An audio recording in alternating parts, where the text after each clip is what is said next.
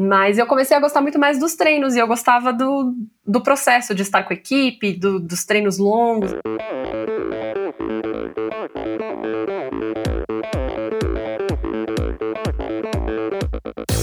Hi, this is Brett Sutton. Eu sou a Vivi Faveri. Olá, aqui é o Emerson Zerben. Sou o Nicolas Sessler. Aqui quem fala é a Vitória Lopes. Aqui é o Thiago Drius.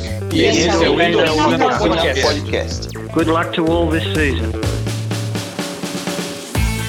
Sou Michel Bogli e aqui no Endorfina Podcast você conhece as histórias e opiniões de triatletas, corredores, nadadores e ciclistas, profissionais e amadores. Descubra quem são e o que pensam os seres humanos que vivem o esporte e são movidos à endorfina.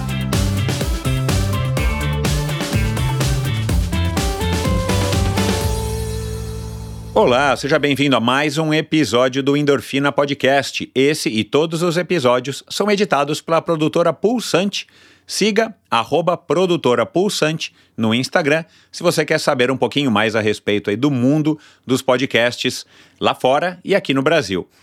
Bom, mais um episódio que eu gravei atendendo a pedidos. Eu, mesmo depois de ter gravado com o Paulo César Rotella, o PC, do Correndo Por Aí, um figura, um cara super inteligente, um, um corredor, um triatleta, um diplomata, um cara gente boníssima da, de, da melhor espécie.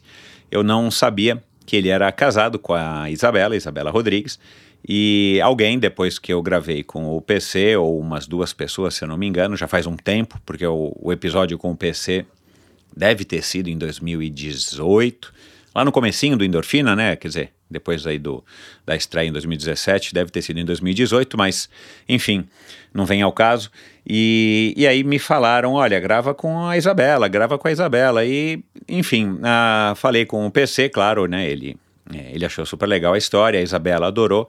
E depois de um tempo a gente finalmente conseguiu gravar. Esse episódio ainda foi gravado no finalzinho do ano passado, mas uma conversa fantástica, uma mulher incrível. E, e, e, a gente conversou aqui sobre a, a, paixão dela pela natação. Ela é uma mulher aí que também nadou aí desde muito jovem, como a grande maioria das pessoas que pratica natação. E aí nessa nossa conversa a gente falou, claro, né, do relacionamento dela com o PC, da relação deles com os esportes, da, da ligação dela, né, dela com da, da Isa com a água e da natação, né, das diversas fases da vida dela. E isso é muito legal porque há exemplo aí também de outras pessoas aqui da natação. Curioso, parece que, que isso aí é uma, pelo menos nos convidados do Endorfina, tem sido uma, uma presença aí mais constante no, nas pessoas que praticam a natação. A natação acompanha as pessoas nas diversas fases da vida e, e às vezes as pessoas até se afastam um pouco da, da, da piscina ou mudam né, para águas abertas, como é o caso da Isabela mas a natação acaba ficando aí sempre presente. Não que isso não fique, né, não, não, não que isso não aconteça em outras modalidades, já aconteceu aqui também, né?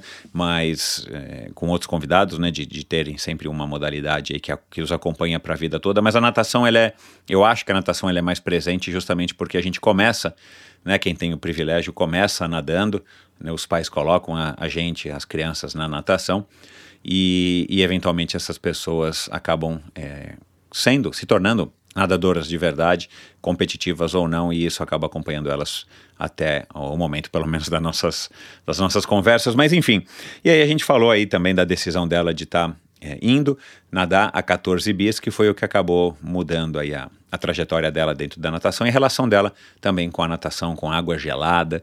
Vocês vão ver aqui uma conversa interessantíssima com. E foi o que eu disse, né? Um, um cara inteligente é, como o PC só pode ter uma mulher né, à altura para estar tá acompanhando ele e vice-versa, né? Uma mulher à altura só pode ter um cara como o PC para estar tá acompanhando, senão não dá certo o relacionamento, não dá certo, pelo menos não no meu ponto de vista. Enfim, é, bom, antes de seguir para o bate-papo com a Isa, agradecer a todo mundo que tem apoiado Endorfina. Eu, eu sempre falo aqui sobre o apoio do, ao Endorfina, então eu quero aqui agradecer a você que já escolheu, já decidiu apoiar o Endorfina. Para mim é um motivo de orgulho, é um motivo de ter um compromisso a mais para estar tá me esforçando para trazer sempre um conteúdo, um convidado super legal, como é o caso aqui da, da Isa e de todos os outros convidados que já passaram pelo Endorfina.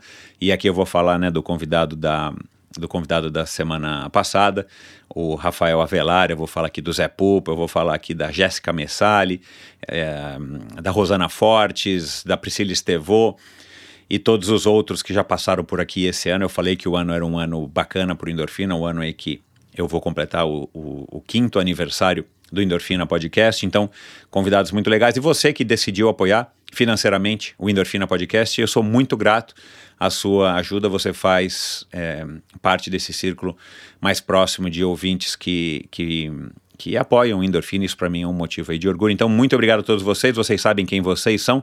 São mais de 50 e alguma coisinha hoje. E se você quer apoiar o Endorfina, não sinta-se acanhado. Vai lá no meu site endorfinabr.com a partir de 20 reais por mês, pessoal. São 5 reais por episódio e isso é, é, o, é o, valor mínimo e, e, é um valor bem razoável. E você com certeza vai estar colaborando muito com o Endorfina Podcast. Vai lá, endorfinabr.com. No meu site você também ouve todos os episódios e no meu site também você encontra um link para o Instagram, que é onde eu me comunico com vocês. Aliás, sigam Endorfina no Instagram. É um e vocês encontram um link também para o meu canal no YouTube. Estou tentando aí trazer mais novidades e começar a transmitir os episódios na íntegra no YouTube para vocês. Vamos ver se até o meio do ano eu, eu consigo concretizar essa, essa vontade minha. Né? Desde maio de 2021, é, você encontra pequenos trechos, três, quatro trechos de cada um dos episódios é, no YouTube com, com cortes, com, com, com trechos que eu acho que são interessantes aí para tá motivando você a ouvir o episódio inteiro. E outra coisa que, que eu não posso deixar de falar, eu tenho recebido, a audiência felizmente segue crescendo. É, podcast, né, virou uma febre no Brasil, depois de ter sido uma febre, de ser uma febre já no mundo, e no Brasil ele tem crescido e e o endorfina, felizmente, tem, tem crescido também. Mas muita gente que eu acho que acaba descobrindo endorfina agora mais recentemente acaba pedindo por convidados que já passaram pelo endorfina. Então fica aqui a minha sugestão. Se você quer ouvir alguma pessoa no endorfina e você não sabe, não vai navegar em todos os 260 e alguma coisa episódios que já foram ao ar do endorfina, né? Esse aqui é o episódio número 240 mas já são 20 e poucos especiais, se eu não me engano. Então são mais de 260 episódios que você encontra aí nesse mesmo, nesse mesmo local onde você está ouvindo aqui o Endorfina, seja no, no Apple Podcasts, no Spotify, no Podbean, onde quer que seja, no Google Podcasts, tanto faz. É, mas procure, dê, um, dê, um, dê uma procura no seu agregador de podcasts o nome né, do, do, do, do convidado que você quer ouvir. E muito provavelmente ele vai ter passado pelo endorfina, e se não foi, é, se não passou pelo endorfina, é, mande para mim a sugestão, né? Eu tenho aqui acatado como foi esse episódio aqui com a Isa Rodrigues, eu tenho acatado muitas sugestões dos ouvintes, eu não consigo acompanhar todo mundo de todas as modalidades, é, enfim, eu, eu, eu, conto muito com a sua participação. Aliás, esse é um projeto que chegou onde chegou, que cresceu, o que cresceu graças à sua participação, claro, primeiro a sua audiência, a, a, o seu apoio, não só financeiro, mas o apoio de estar tá ouvindo e espalhando isso para os seus amigos, para as pessoas que você acha que merecem ouvir um conteúdo relevante, um conteúdo inspirador, como é o conteúdo do Endorfina. E então, é, nada mais justo do que vocês também participarem enviando seus comentários é, e suas sugestões de convidados. Então, é, use o direct ou os comentários no meu, meu perfil no Instagram, que é o EndorfinaBR, como você já sabe, para fazer as suas sugestões, tá bom? Mas não se esqueça, você quer ouvir, sei lá, Fernanda Maciel, outro dia me falaram, olha, você tem que gravar com a Fernanda Maciel, que é a nossa maior, uma das maiores representantes do Brasil nas corridas de montanha. Já gravei com a Fernanda Maciel. Ah, precisa gravar com, sei lá, a Dona Ida dos Santos, que é a, a única brasileira que foi é, na, na, primeira Olimpíada de Tóquio. Agora me fugiu aqui o ano, em 1970 e pouco, né, se não me engano. Enfim, já gravei com a dona Ida, ah, que é o Joaquim Cruz, medalhista de ouro, já passou por aqui. Não, eu quero um empresário, candidato a presidente do Brasil, João Amoedo, que foi candidato, né? Não é candidato mais. É, já gravei, enfim. Então, procure pelo nome, é, e você vai achar talvez outros podcasts que esse convidado participou, ouça também, claro. Mas sugiro aqui para mim que eu, com o maior prazer, vou tentar ir atrás de trazer esse convidado. E é isso, pessoal. Não se esqueçam, endorfinabr.com é o local onde você encontra aí todos os links para isso tudo que eu falei. Você não se esqueça também de clicar aí no botãozinho agora, de seguir, de assinar o Endorfina Podcast para que toda quinta-feira ou quando sair um novo episódio você automaticamente recebê-lo no seu agregador de, de opção aí, de escolha de podcasts. E se você ouve o Endorfina no Apple Podcasts, faz lá uma resenhazinha pequena e tal é, dá algumas estrelinhas, né? Você pode atribuir de uma a cinco estrelas e tudo isso que você faz, você me ajuda muito porque deixa o endorfina mais relevante nas listas, nos rankings e dentro do algoritmo desses agregadores de podcasts, você acaba ajudando outras pessoas com o mesmo gosto, com as mesmas é, preferências que a sua, a estarem descobrindo endorfina. É, e isso, claro, né, para mim é muito legal e, e, e, esse é o objetivo desse podcast, é estar tá levando a mensagem de todos esses convidados, de todas essas pessoas fantásticas, é, para mais e mais pessoas. Se eu não tivesse audiência, não teria sentido eu estar tá falando aqui para mim mesmo, né?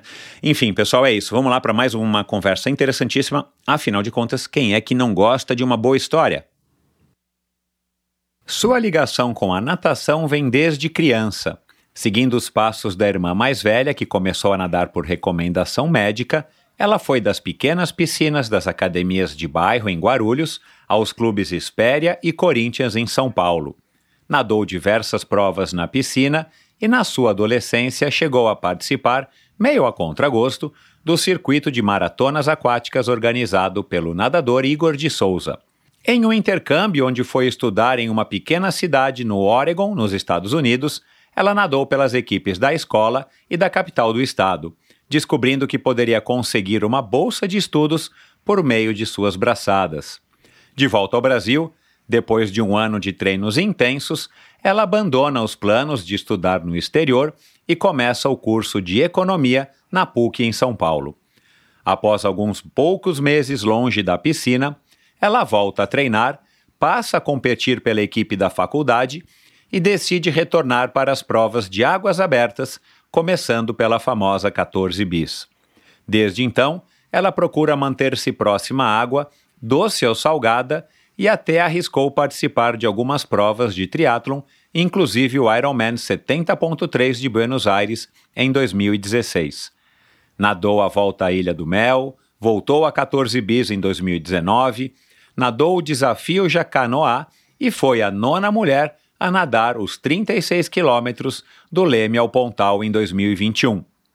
Conosco aqui hoje, direto da Esplanada dos Ministérios no Bloco R, lá em Brasília, a economista, assessora do Ministério da Infraestrutura, professora de inglês e nadadora, tia da pequena Malu, a guarulhense Isabela Oliveira Rodrigues. Seja muito bem-vinda, Isa. Muito obrigada, adorei a introdução. Muito obrigada, Michel. Obrigada por me receber, por me convidar. Prazer estar aqui. Amém. Legal, prazer é meu. Deixa eu te contar, eu acho que você. Eu já recebi aqui irmãos, já recebi aqui é, pessoas que, que.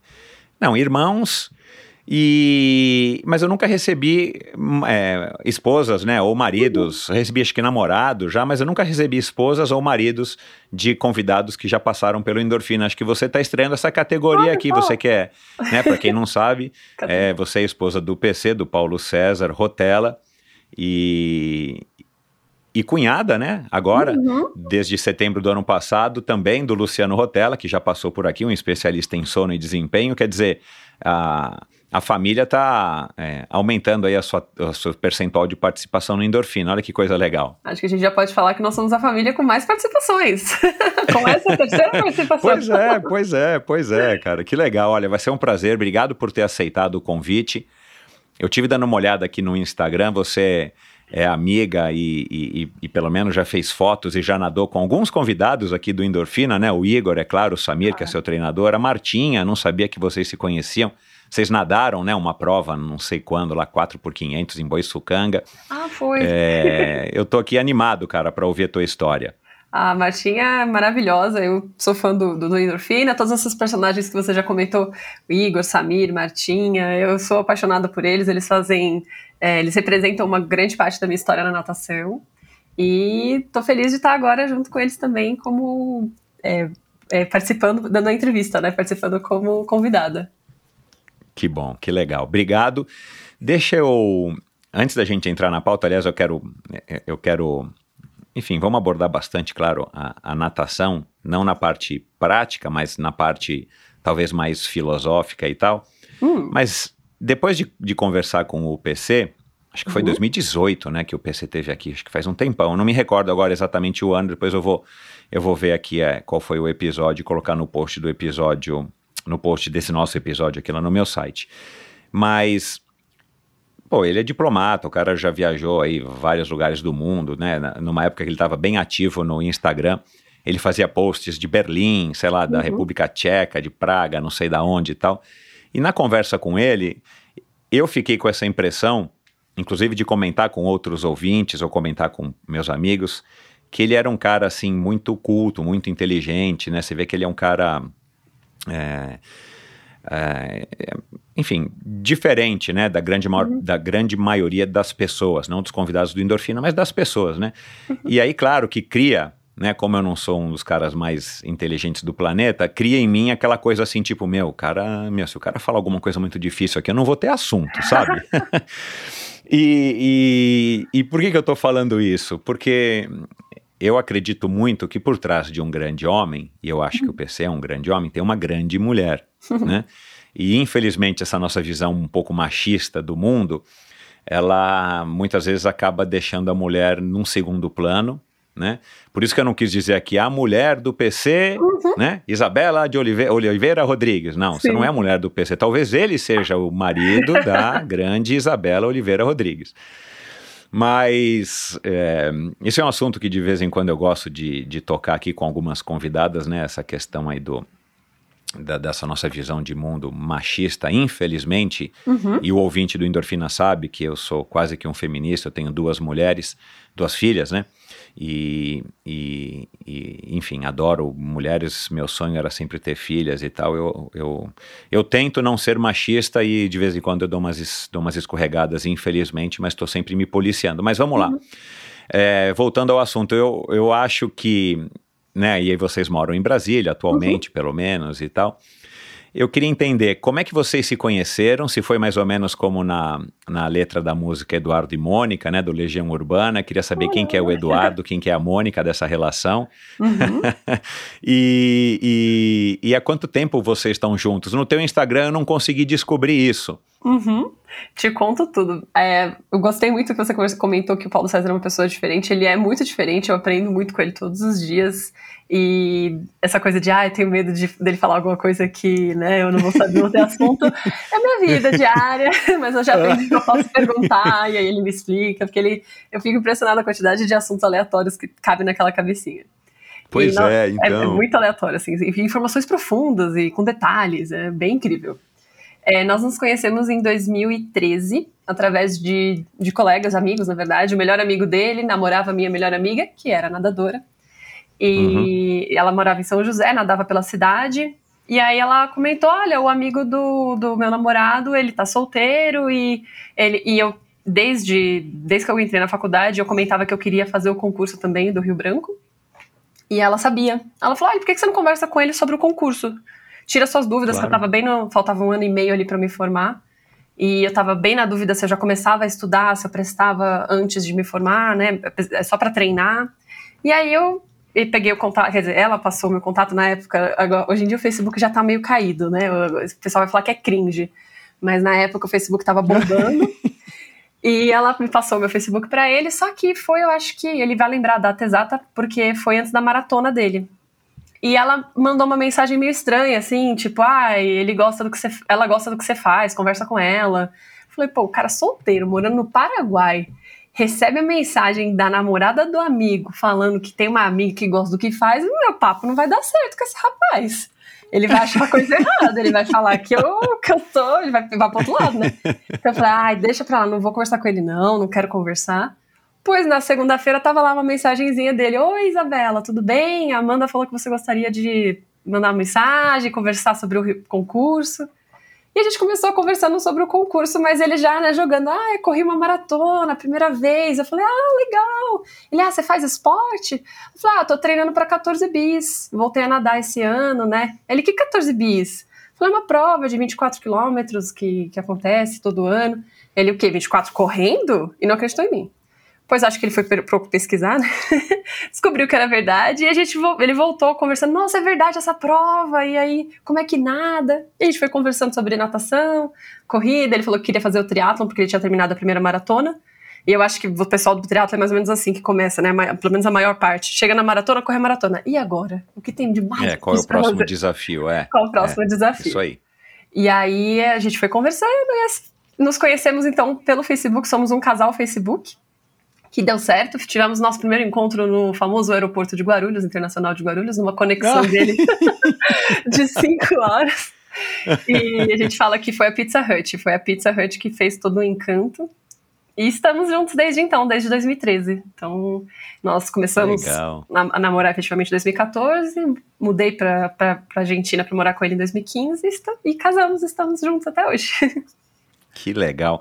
É, o lado intelectual dele, em algum momento, ele te criou assim uma, uma certa expectativa ou uma apreensão? Ou você logo achou que isso poderia ser uma coisa legal? Ou você já era também intelectual? Porque, puxa, você né, fez faculdade de economia, né? Você não é, sei lá, apesar de você ter me dito que você gosta de foto, scrapbook uhum. e tal, você não é necessariamente da, das artes, né? Não. Você é mais da, das, ex, das exatas. Sim. Eu, quando eu conheci, eu até brincava. Quando eu conheci ele, eu tinha 21 anos, né? E a minha famosa frase para ele, é o que eu, a gente brinca até hoje, eu, toda vez que ele falava um assunto muito sério, alguma coisa, eu falava, mas eu sou, sou uma estudante de 21 anos. Então essa era a minha moeda de troca, sabe? Quando ele via com um assunto muito difícil, assim, que eu não conseguia entender, eu falava, mas eu sou só uma estudante de 20 anos, como é que eu vou entender o que você tá falando? E é, e é, o Paulo César, ele, ele sempre, desde sempre, assim, quando ele entrou na faculdade, acho que ele queria ser professor. Então ele tem esse dom de explicar as coisas, de ele tem muita paciência. Então, e como eu tinha só 21 anos, como eu comentei, eu não tinha muita vergonha, sabe? Eu perguntava, mas o que, que é isso aí que você tá falando? Ah, nunca vi na minha vida. E aí ele ia explicando. Que mas me, eu era muito curiosa. Assim, hoje em dia, como eu já acostumei com, com o jeito que ele funciona, né? Eu já pergunto, não fico só na curiosidade. Eu já falo, ah, me explica esse negócio aí que eu não tô entendendo. E, mas é realmente é, essa parte da, da de, de, toda a informação que ele tem é bem curiosa, assim, você fica com vontade de saber coisas aleatórias. Mas tem algum rola algum tipo de competição quem lê mais livros num determinado mês? tem. Esse ano eu tô perdendo assim, na pandemia a gente fez uma competição, eu perdi, Aí esse ano também já, já desisti, porque ele lê muito rápido, ele engole livros e eu não, não sou tão. Mas eu leio livros longos. O Paulo lê livros curtos e de uma maneira rápida. Eu leio livros bem longos, assim, tipo 800, 900 páginas. Eu gosto de ficar com o livro por muito tempo. Então, mas essa uhum. competição eu sempre perco. Essa aí, infelizmente, eu sou. Eu, eu já sei que eu vou ficar para trás. Você conhece a Bovem? Há mais de uma década, a Bovem gerencia projetos e negocia a entrada de novos clientes no mercado livre de energia. Com uma equipe experiente, a Bovem se compromete com os bons resultados, atuando através de escritórios espalhados pelo Brasil. Descubra as vantagens de ser livre e saiba se a sua empresa também pode ingressar neste mercado. Seja livre, fale com a Bovem. Bovem, energia que inspira. Visite bovem.com.br e siga a Bovem no Instagram no arroba Bovem Energia. Legal, Isa. É, a gente falou agora, né, antes do intervalo sobre livros, uhum. e, e você me disse que você gosta de, de assuntos tipo Harry Potter e viagem no tempo e tal, né? E eu imagino então que você uh, leu todos os livros, né, do Harry Potter, os tomos da Sim. saga do Harry Potter. Tomos. Mas mais para frente lá no finalzinho a gente pode falar um pouco disso que eu tô curioso para entender. A minha filha de 5 anos agora recentemente em 2021, uhum. acho que 2021 ou 2020, ela quis assistir. Assistiu acho que cinco ou seis filmes do Harry Potter, não entendendo nada, né, eu acho mas ela ficou curiosa lá com o assunto da, dos bruxos e tal, que ela, que ela curtiu, só quero entender o que, que você vê, por exemplo, no Harry Potter que te chama a atenção. Mas vamos falar aí da, da do comecinho aí da, da pequena da pequena eh, Isabela lá em Guarulhos, que resolve seguir a irmã, a tua irmã mais velha, né, uhum. que tinha problemas aí de, de respiratórios, né, que é aquele começo bem tradicional de muita gente na piscina, inclusive uhum. muitos que já passaram pelo endorfina. E aí você foi na cola, talvez seja mais prático para a mãe, né? Leva uhum. a, Isabela junto, que já ficam as duas na natação, e aí eu pego as duas, eu levo para outro lugar e tal. É, cara, desde então, você, né, por mais que você tenha passado algumas fases curtas longe da piscina, cara, você não não saiu, né? O teu corpo tá sempre úmido, né? Sempre úmido. Eu gosto de dizer isso, né? A É. gente tá sempre com aquele cheirinho de cloro, né? Em Uhum. algum lugar. Peraí, é na toalha, é, nas, é no maiô, na touca, né? Na Ou é no pele. braço, né? Enfim. É, cara, o que, que você viu na água é, que, que, que você pode analisar hoje, né? Depois de tantos Uhum. anos, que, que te mantém tão conectada ao meio aquático?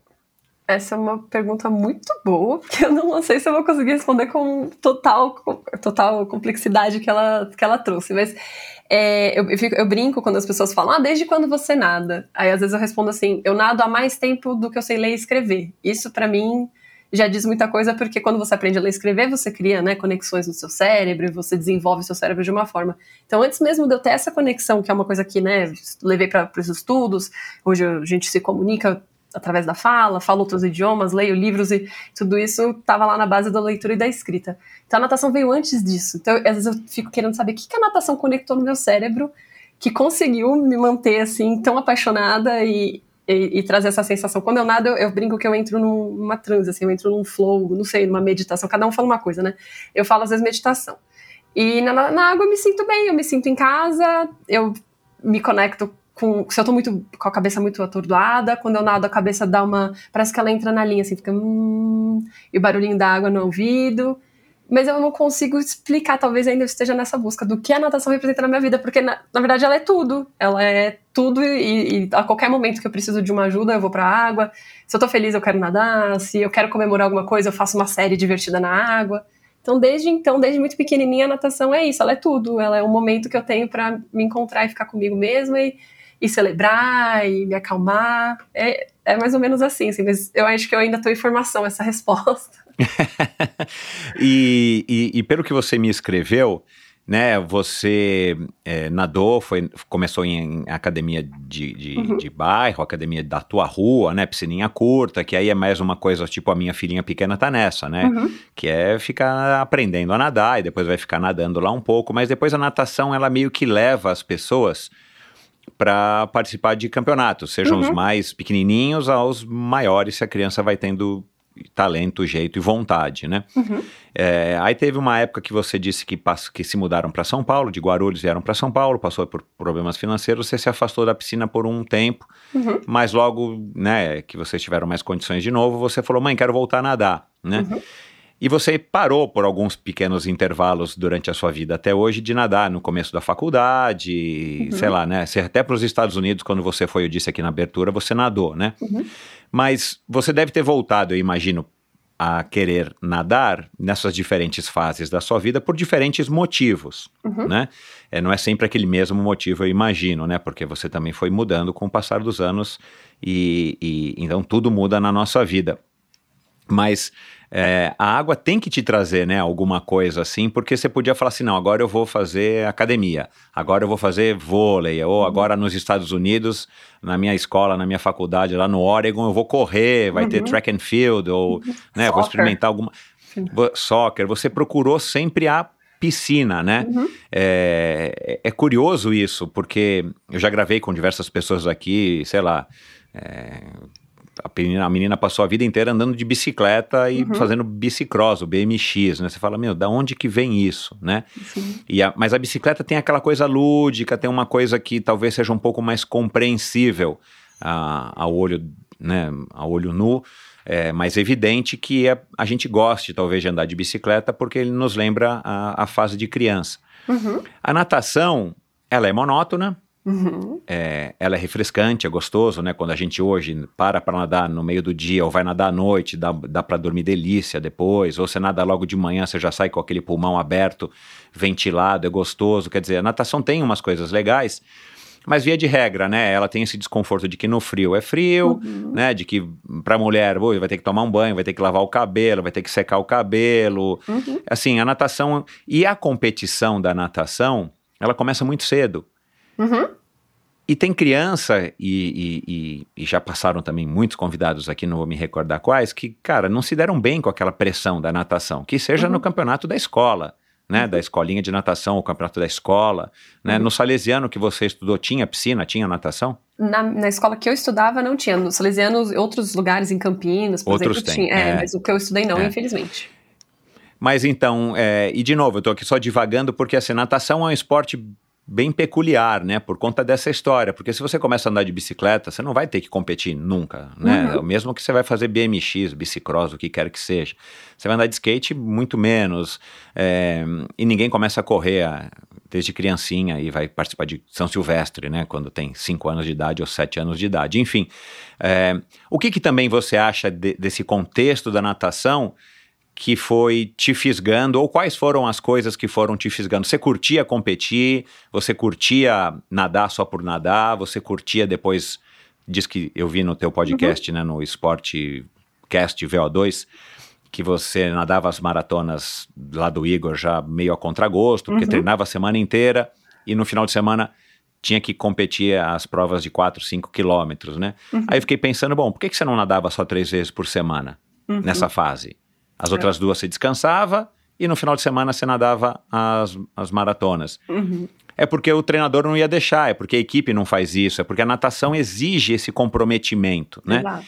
Que eu acho que é legal, mas eu não sei se existe uma natação hoje no Brasil que a pessoa possa nadar, que seja um adolescente, uma menina de 10 anos, pelo esporte, Ah, é. pelo exercício. Uhum. Que você nade três vezes por semana.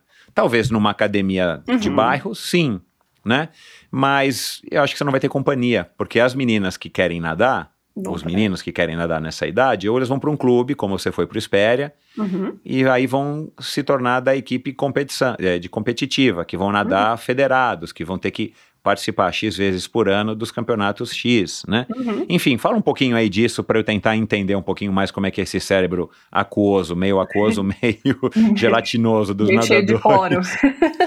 Acho que o segredo é estar cheio de O cloro, aí já não pensa, é, não pensa mais. É, eu lembro, assim, eu comecei com quatro anos e tem foto, a minha mãe tem fotos, assim, da- de competição, já com cinco anos tinha competição na academia. Só que eu lembro que eu, eu encarava tudo com, ah, uma grande brincadeira, vai pra criança, maravilha, vamos divertir, vou ganhar uma medalhinha, e, né, sempre É, muita brincadeira, é, sempre muito... E meus pais, eles nunca, nunca falaram assim, olha, você tem que treinar. Me- Meus pais, eles não são muito do esporte. A minha mãe teve o sonho, quando ela era mais nova, de fazer educação física, que ela gostava de jogar handball, mas foi pra contabilidade, não, não se aprofundou no esporte. Então, meus pais não têm um histórico esportivo, assim. Não, não vou dizer que meus pais ah, foram grandes entusiastas, assim, ah, vocês têm que fazer o esporte. Não, tem que fazer porque é pra saúde. É saúde, tem que fazer Isso, pra, por causa da saúde, porque tem que aprender a nadar. Teve o- a minha irmã, né, o caso da- do problema respiratório que ela tinha, e também de, porque a gente ia sempre pra praia, então tem que saber nadar pra não afogar. Então essa era a linha do, do esporte na minha casa. Então nunca teve assim uma pressão, ah, você tem que ganhar uma competição, você vai pra Olimpíada, você que- essa coisa da que eu comentei da, da faculdade, de conseguir uma bolsa, meus pais nem sabiam que era possível. Porque pra eles esporte era só saúde. Então eu Uhum. fui crescendo, fui participando das competições, e eu acho que você vai meio que natural, como você comentou, da equipe, né? Então eu fui da academia, aí quando você. duas vezes por semana, aí três vezes por semana. Aí o treinador, ué, por que não quatro? E aí, gente, de segunda a sexta todo mundo pode? E aí de sábado uma competiçãozinha? E você vai indo com a equipe. E aí eu percebi que eu me dava muito melhor e que eu gostava muito mais dos treinos do que das competições em si.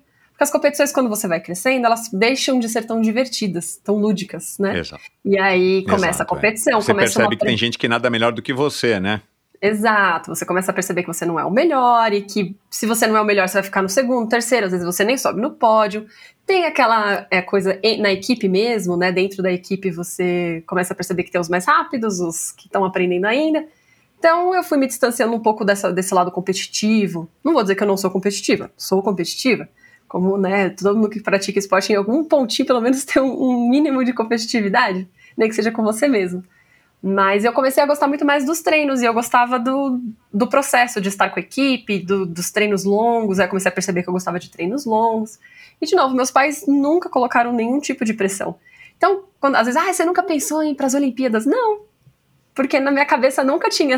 Essas pessoas não falavam. Eu não tinha pessoas que falavam, olha, você tem que treinar para ir para competição. Ah, você não queria ganhar o Mundial? Não, porque eu tava lá para me divertir na piscina.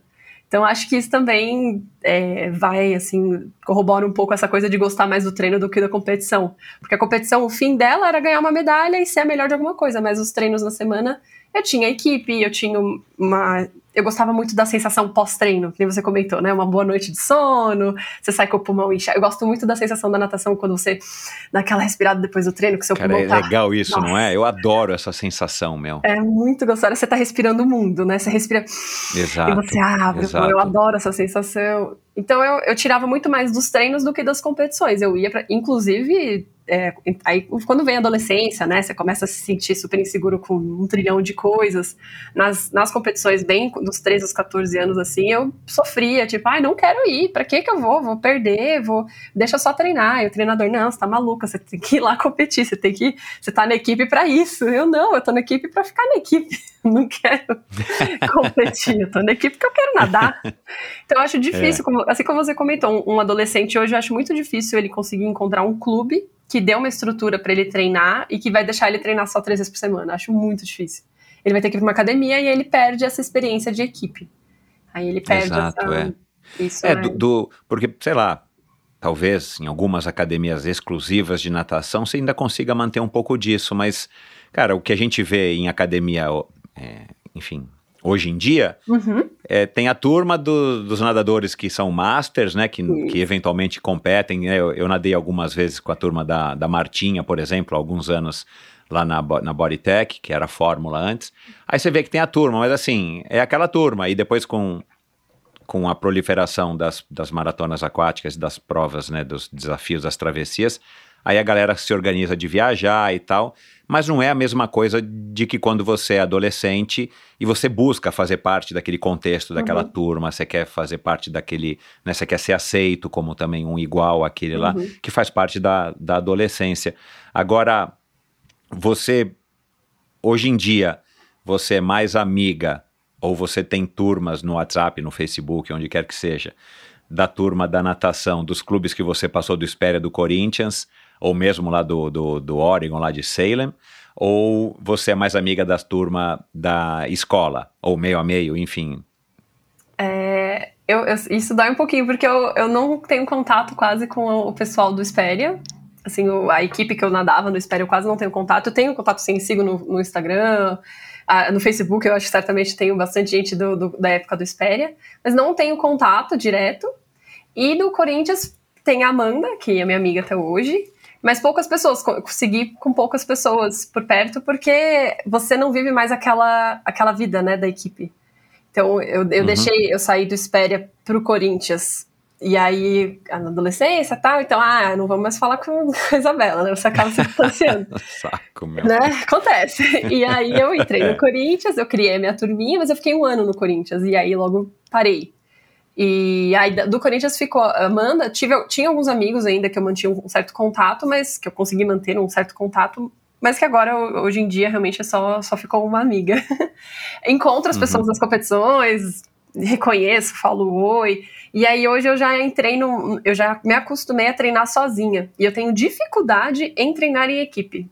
Porque foram, desde, desde que eu parei de nadar efetivamente, não sou mais federada, cheguei nos meus 18 anos e falei, não, não quero mais nadar, federada, em competição, eu aprendi a treinar sozinha. Então, quando você vai numa academia, é uma raiazinha pra você, né? E aí, depois, quando você começa a fazer é, trein- treinos por planilha, que eu faço com o Samir, é você e a sua planilha. E aí, aqui em Brasília, que eu voltei a ter uma equipe, que hoje eu treino no Minas Brasília, daqui, no Minas Brasília Tênis Clube. E lá tem uma equipe, e a- eu faço o treino do Samir, só que todo mundo tem. A gente vai tentando encaixar os pedacinhos dos treinos. E aí eu tô, eu tô reaprendendo, assim, a, a treinar em equipe. A Ana, às vezes, a gente consegue juntar o horário e tal. Mas essa coisa de amizade, muito mais a escola. As minhas amigas da escola e que viram todo o meu processo de natação e que entendiam que eu não podia ir na festinha porque eu tinha competição no dia seguinte e que eu não podia fazer o trabalho da escola tarde porque eu não podia faltar no treino. Elas estão comigo até Uhum. hoje. Essas amigas eu tenho um grupo que, que segue comigo até hoje, que passaram por todos os momentos. É, e eu fiz essa pergunta porque eu, eu acompanhei durante muitos anos, é, embora né, de fora, a, a turma que treinava no Esporte Clube Pinheiros, a gente percebe que, cara, existe uma. um- a, a natação, por ser um esporte, na hora que você tá lá na piscina nadando, você sozinha competindo, é um esporte de equipe nesse sentido, né? A Uhum. equipe do Esporte Clube Pinheiros, a equipe do Espere, a equipe do Minas Tênis de Brasília, do Minas Uhum. Tênis de, de Minas, de Belo Horizonte. A gente percebe que existe uma comunidade, uma comunhão muito grande, né? Uhum. E eu via o pessoal no vestiário, meu, super entrosado. Isso aí. Cara, é.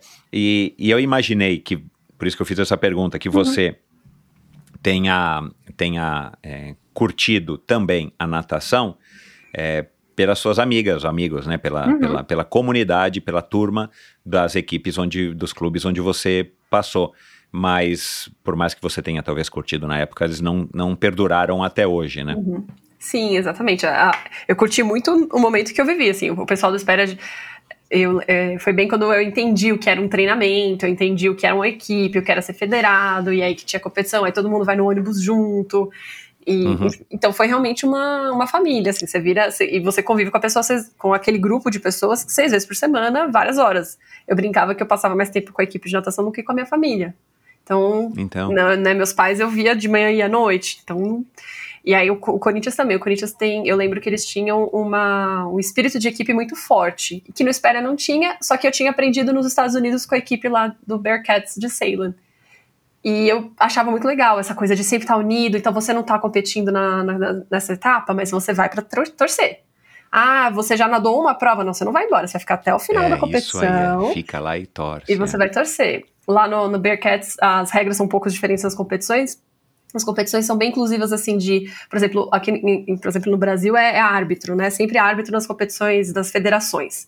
Lá nos Estados Unidos, eu lembro que os pais podiam ser os árbitros, então eles se inscreviam, tinha Ah, uma que autorização, né? Então vira uma coisa Aham. bem família mesmo. Então, tipo, a mãe da minha amiga tá pegando o meu tempo. E ela tá lá na ponta da piscina contando os meus laps, né? a- as piscinas com aquela plaquinha.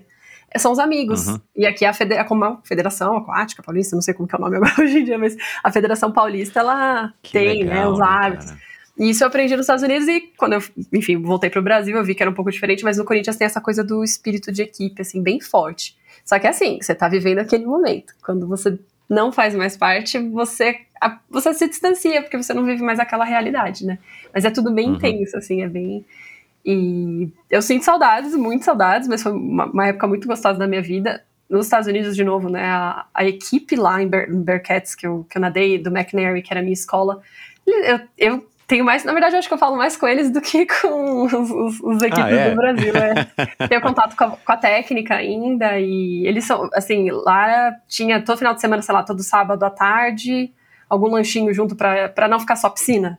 Então, ah, a gente vai jogar Uhum. boliche, vai comer Pra um promover, lanche. é, é, é alguma- para promover o, a atmosfera que, que, do ponto de vista prático, para o adolescente, para o jovem adulto, cara, isso é o que faz a pessoa gostar daquilo, né? Isso. É igual quando você faz uma faculdade. Não adianta você ir para a PUC, sei lá, de manhã, estudar, sair, não voltar e não fazer mais nada lá. Uhum. É, você não vai ter esse vínculo, né? E, e a gente percebe que talvez seja um dos, dos segredos dos americanos é, é colocar ah, o esporte no, no estilo de vida das pessoas, por mais que nem todos vão ser nadadores olímpicos ou mega Exato. campeões, mas você tem uma atmosfera que favorece. Uhum. E aí, se lá você quiser ser um mega nadador e se dedicar para ser um Michael Phelps da vida, legal. Você vai se, se dedicar. Você tem a, a estrutura, né? O, o ambiente, né? Uhum. E se não. E você vê os, é, É, não, senão e, você só e a própria ideia dos pais, Uhum. exato, e a própria ideia dos pais estarem podendo participar, pô, aí você, né, os pais ficam animados, aí todo mundo à Uhum. noite vai, ó, vamos ter que dormir cedo, porque amanhã nós temos que acordar cedo e ir pra piscina, que nós vamos ser os, os árbitros, vocês vão nadar, aí nós vamos pegar Uhum. carona com, a com o vizinho. Exato. Cara, eu não sabia disso aí, que legal, cara, que É. legal. E a minha família, que me hospedou e que hoje é minha família, a minha extensão, eu chamo de mãe e pai, a minha irmãzinha, é minha família, ninguém tira essa família de mim. Eles, Ah, que legal. quando eu cheguei lá, adolescente, 15 anos, e aí a primeira coisa que eu pedi, né, já no meu application, na- na- quando eu mandei as cartas de, pra aplicar pra família, eles sabiam que eu era nadadora. E uma das coisas que eu pedi é, por favor, me ajude a encontrar um lugar pra treinar, que eu preciso treinar. E aí o meu pai de lá, ele, é- ele- eles moravam em Kaiser, né, mas Salem é 15 minutinhos, assim, é bem do ladinho. Ele trabalhava Uhum. em Salem, ele que pesquisou os clubes, aí ele achou essa- esse clube dentro da faculdade, e aí ele foi tomando gosto, ele me levava nas competições no começo, ele me levava e deixava, ou ele pedia pra eu pegar carona. Aí ele começou, ele comprou uma cadeirinha, aquelas de montar. Aí ele levava, aí ele ficava observando. Ele, ele percebeu que os pais participavam. Como é que faz para participar? Aí, ah, você tem que se inscrever. Aí ele começou a participar.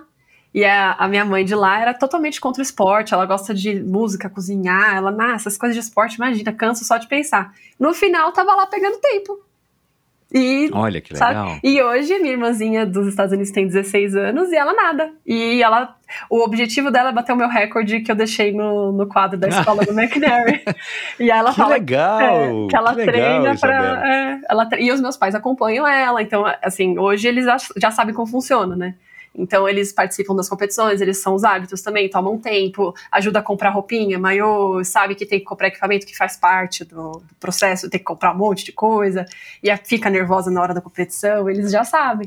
Então, essa, essa parte, assim, é, muda vidas, né? Assim, você, você vai trazendo é. pessoas para um, uma coisa positiva, né? Um grupo de. Uhum. Todo mundo tava ali para se divertir, um monte de adolescente querendo nadar, e os pais, não, bora, bora fazer isso acontecer. Então, é bem. Cara, é, que é legal. Nostalgia gostosinha, assim. legal. Agora, fala dessa tua ligação lá atrás com as águas abertas, né? Uhum. Que eram. É, provas que o seu treinador lá na época, acho que do Espéria, né? Isso. Colocava você e a, e a turma para nadar de vez em quando nesse circuito do Igor e que você uhum. não curtia, mas você não curtia porque era mais natação. Uhum. Né? É, o fato de nadar em águas abertas muda completamente da natação em piscina, né? Um outro uhum. universo, né? Por conta de, de tudo que envolve você nadar num lugar que você não está vendo a profundidade, você não sabe o que, que vai ter e tal. Isso, isso para você não era um, um, problema. O teu problema era ter que nadar mais tantos quilômetros, né, num ritmo forte no final de semana, ter que acordar cedo, viajar. Exato. A, a, a, travessia, né, as maratonas aquáticas, nesse circuito que eles apareceram, eu acho que já tinha, e o, o clube, ele pensou, o treinador, né, pensou em mais um circuito para chamar atenção dentro do clube. Então, olha, se a gente for campeão do uhum. circuito, a gente vai conseguir mais atenção do clube. Então, talvez porque na época Isso, é. a, a, natação competitiva do Espera, eu tinha, eu, o que eu me lembro mais ou menos da história era que tinha uma, uma equipe muito boa, e aí ficou um ano parado, o treinador saiu e esse treinador tinha, tava tentando reerguer, sabe, a, a equipe competitiva uhum, quando eu uhum. entrei. 2005, vou lembrar exatamente o ano, mas por aí. E aí é, ele, ele achou esse circuito, né? O Igor, ele participava da organização das competições regionais, então o Igor estava lá todo final de semana nas piscinas. E eu acho que ele começou a falar: olha, tem também o de maratonas, também tem o de maratonas. Às vezes tinha de fim de semana que tinha na piscina no sábado e a maratona no domingo. E segunda você tinha que estar na piscina para treinar de novo. É. E aí nosso treinador animou, porque a gente tinha uma equipe grande, e aí era por pontos, né? Ou a pontuação por equipe. Ele botava todo mundo para nadar todas as provas. Nadou a curta, era sempre curta, média e longa. Eu acho que até hoje é assim. E ele botava a gente nas três provas, uma atrás da outra, até que o Igor começou a, a colocar ao mesmo tempo a largada. Aí não dava mais. Mas quando não era ao mesmo tempo a largada, botava todo mundo pra nadar tudo. Caraca, mas tinha que nadar demais. Tinha né? que nadar muito. E aí a gente ficava ah, 13, 14 anos a gente não quer o fim de semana inteiro também, né? Fica o sábado inteiro lá no, no Baby Exato. Barione, naquela piscininha abafada, no regionalzinho. Aí domingo tem que ir lá para São Bernardo do Campo nadar na represa. Era, né? Os adolescentes ficavam chateados. E é. então esse primeiro contato que eu tive com a maratona aquática, eu não gostei por isso, como eu comentei com você. Eu, era mais uma coisa, só que aí eu fui percebendo, poxa, é divertido, né? É uma sensação diferente não tem a, a, eu sempre não, eu nunca fui muito boa de virada. Então não tem a virada na piscina, então eu não tô perdendo tantas exposições por causa da minha virada, da minha largada. Meu tempo de reação nunca foi muito bom, né? Sou fungista, então. Uhum. É, e é, isso aqui é interessante. Aí eu fui gostando, gostando, gostando. Até que eu ganhei a primeira, meu primeiro troféuzinho, tá lá na casa da minha mãe, terceiro lugar. É, acho que a prova é curta de mil e alguma coisa. Mas eu fiquei tão feliz, Michel, eu fiquei tão feliz. Eu falei, ai, posso me divertir nisso aqui. E eu lembro que nessa competição, Martinha participava desse circuito, eu não sabia, mas na época ela estava treinando pro canal. E eu lembro que ela ganhava tudo. Ela ganhava longa, uhum. ela ganhava média, e ela sempre tava cheia de troféu. E eu falava, ah, um dia, né, eu vou nadar que nem aquela moça ali. Eu vou nadar que nem a... Eu não sabia nem, que legal. né, assim, eu não conhecia a Martinha. Eu falava, não, mas eu vou nadar uhum. que nem aquela moça, eu vou conseguir. E, calhou que hoje em dia nós somos amigas. E ela que me inspirou, porque eu olhava e falava, não vou nadar que nem. E ela sempre passava vaselina. E a gente, uma equipe que vem da piscina, né? A gente não sabia muito das coisas. Então a gente aprendia, ó, oh, o pessoal tá passando vaselina. Aí os pais iam, Por que que tá passando vaselina? Ah, pra não assar, compra vaselina, compra vaselina pra equipe. Aí todo mundo lá, besunto, vaselina. Ah, tem que pôr a vaselina no tornozelo porque as pessoas estão puxando o tornozelo um dos outros. Põe vaselina no tornozelo também para não puxar o tornozelo da pessoa. Então, foi aprendendo, né? A equipe foi entendendo como funcionava. E aí eu aprendi a gostar assim, mas no começo, minha primeira, eu lembro muito bem, a minha primeira prova do maratona aquática eu odiei. Eu falei, ai, que saco. Era, tava um dia escuro, o, a Billing estava super escura, a represa estava super escura. Aí tinha, quando você pisa, né, aquele negócio de barra, aquela É, lana, é, assim, eu falei, é. ai, saco, tem que ficar aqui três vezes, três largadas, né? Mas aí depois, no final do ano, eu já tava gostando, e aí então eu, eu comecei a ter mais prazer. E eu lembro até que teve uma, algumas provas, né, que eu pedia pro treinador, deixa eu ir só na maratona. Não me cansa no regional. Não me bota pra nadar 800 e 1500 no Uhum. regional pra domingo nadar. Deixa só na maratona. Não, tem que nadar os dois. E aí eu, né, enfim, na- enquanto eu não saí dos federados, eu tive que, que sempre deixar maratonas pro segundo plano. E coincidiu com, o- com a, a tua aptidão física, né? Se você já Uhum. era fundista e estava se descobrindo cada vez mais fundista, e claro, com o passar dos anos, a gente não vai ficando mais rápido, né? Uhum. Então, Exato. o fato de você estar mais confortável nadando provas de 3, 4, 5 mil também deve ter colaborado. Com certeza, assim, é, eu, é, assim, no começo, quando eu comecei nas academias, todo mundo, o que tinha de prova era 50 e 100, né? Então, e aí Exato, logo, logo eu percebi que não era pra mim, que eu não, não tinha essa velocidade toda. Aí quando eu entrei no Sperry, eu ainda nadei algumas provas de 200 e 400. 200 eu me divertia, mas assim, não, não dava velocidade, eu não conseguia. Eu me divertia porque eu achava uma prova legal, assim, de estratégia, assim, eu, eu pensava sempre, eu- era negativo, né, que eu tinha que fazer. Então eu contava braçada, me divertia. Meu treinador falava, você tá se divertindo demais e nadando de menos, que você não tá rápido. É, Porque passava rápido, sabe? legal. Aí os 400 eu sofri um pouquinho porque eu sempre queria fazer o negativo que eu fazia no 200, mas aí por 100, né? E aí eu morria no final, mas aí comecei a sentir dor. 800 já era mais sofrido e o 1500 eu gostava. 1500, por incrível que pareça, todo mundo sempre acha, né, que é a pior prova. Eu gostava, eu achava muito legal. Tanto que as minhas melhores parciais da vida são em 1500. Muito Ah, curioso, é cara, que muito legal. curioso, assim, não faz sentido nenhum. Meu treinador queria me bater, né? Ele queria jogar a prancha na minha cabeça, né? Isabela, como é que só a parcial é melhor do que na prova, mas. E. Então eu acho que foi natural, realmente, quando eu comecei a nadar, eu me sentia bem, porque eu tinha essa aptidão- para longas, né? Longas distâncias, Uhum. essa resistência, né? Que eu não, não Uhum. sabia a princípio quando eu comecei a nadar, mas que a gente vai descobrindo.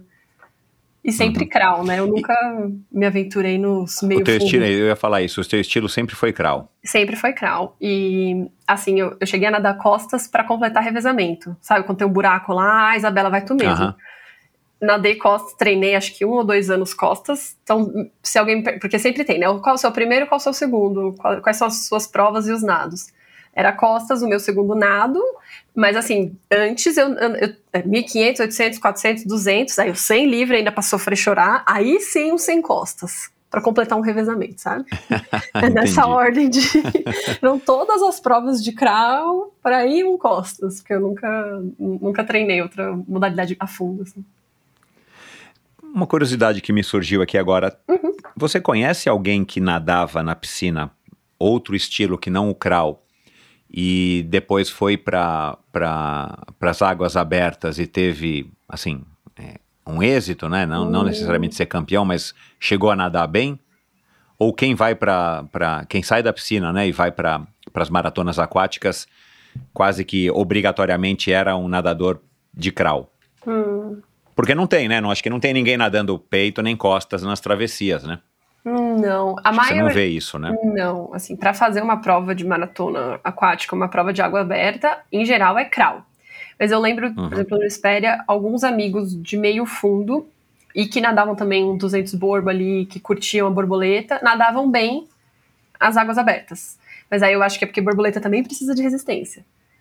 E aí a Exato. pessoa acaba é, jogando isso no crawl na prova de águas abertas. Mas eu nunca vi uma pessoa. Só que eu sei que tem histórias, tem uma pessoa que nadou o canal da Mancha nadando borboleta. Uma não, algumas pessoas já nadaram o canal da Mancha nadando borboleta. Uau! Caramba, Isso acho que isso eu não descobri aqui nas minhas, nas minhas pesquisas. Isso existe. Inclusive, acho que esse ano, o ano passado, teve um novo recorde de borboleta, alguma coisa assim. Pessoa nadando borboleta. Isso aí para mim é insano, não consigo conceber. não, eu... não, nadar mil metros borboleta na piscina e eu, eu conheço algumas pessoas que já nadaram isso. Hum. É, eu já acho bizarro você nadar, né, fazer um, não é nem série. Você fala, uhum. vai nadar mil metros borboleta, né? Sem parar. Sim. Tá louco, meu. Não, não consigo. Agora fazer o canal da Mancha. Ou o canal da Mancha, de borboleta. Eu sei que, eu, inclusive, depois posso procurar e passar para você o, o, nome, mas Caramba. eu não lembro agora de cabeça. Mas assim, na equipe, então as pessoas que nadavam borboleta, eu lembro que tinha uma aptidão maior para as águas abertas, mas de forma geral, quem vai para a é. competição é crawl. É nadar uhum. crawl mesmo. Uhum. E, e o que que te fez depois em 2012, 2013, você fala assim, cara, eu quero é, nadar e vou nadar 14 bis. Já começar numa, numa uhum. prova tão famosa, uma prova longa, né? É, assim, o que, que foi o estopim que falou, não, eu já vou, então, já vou direto para essa?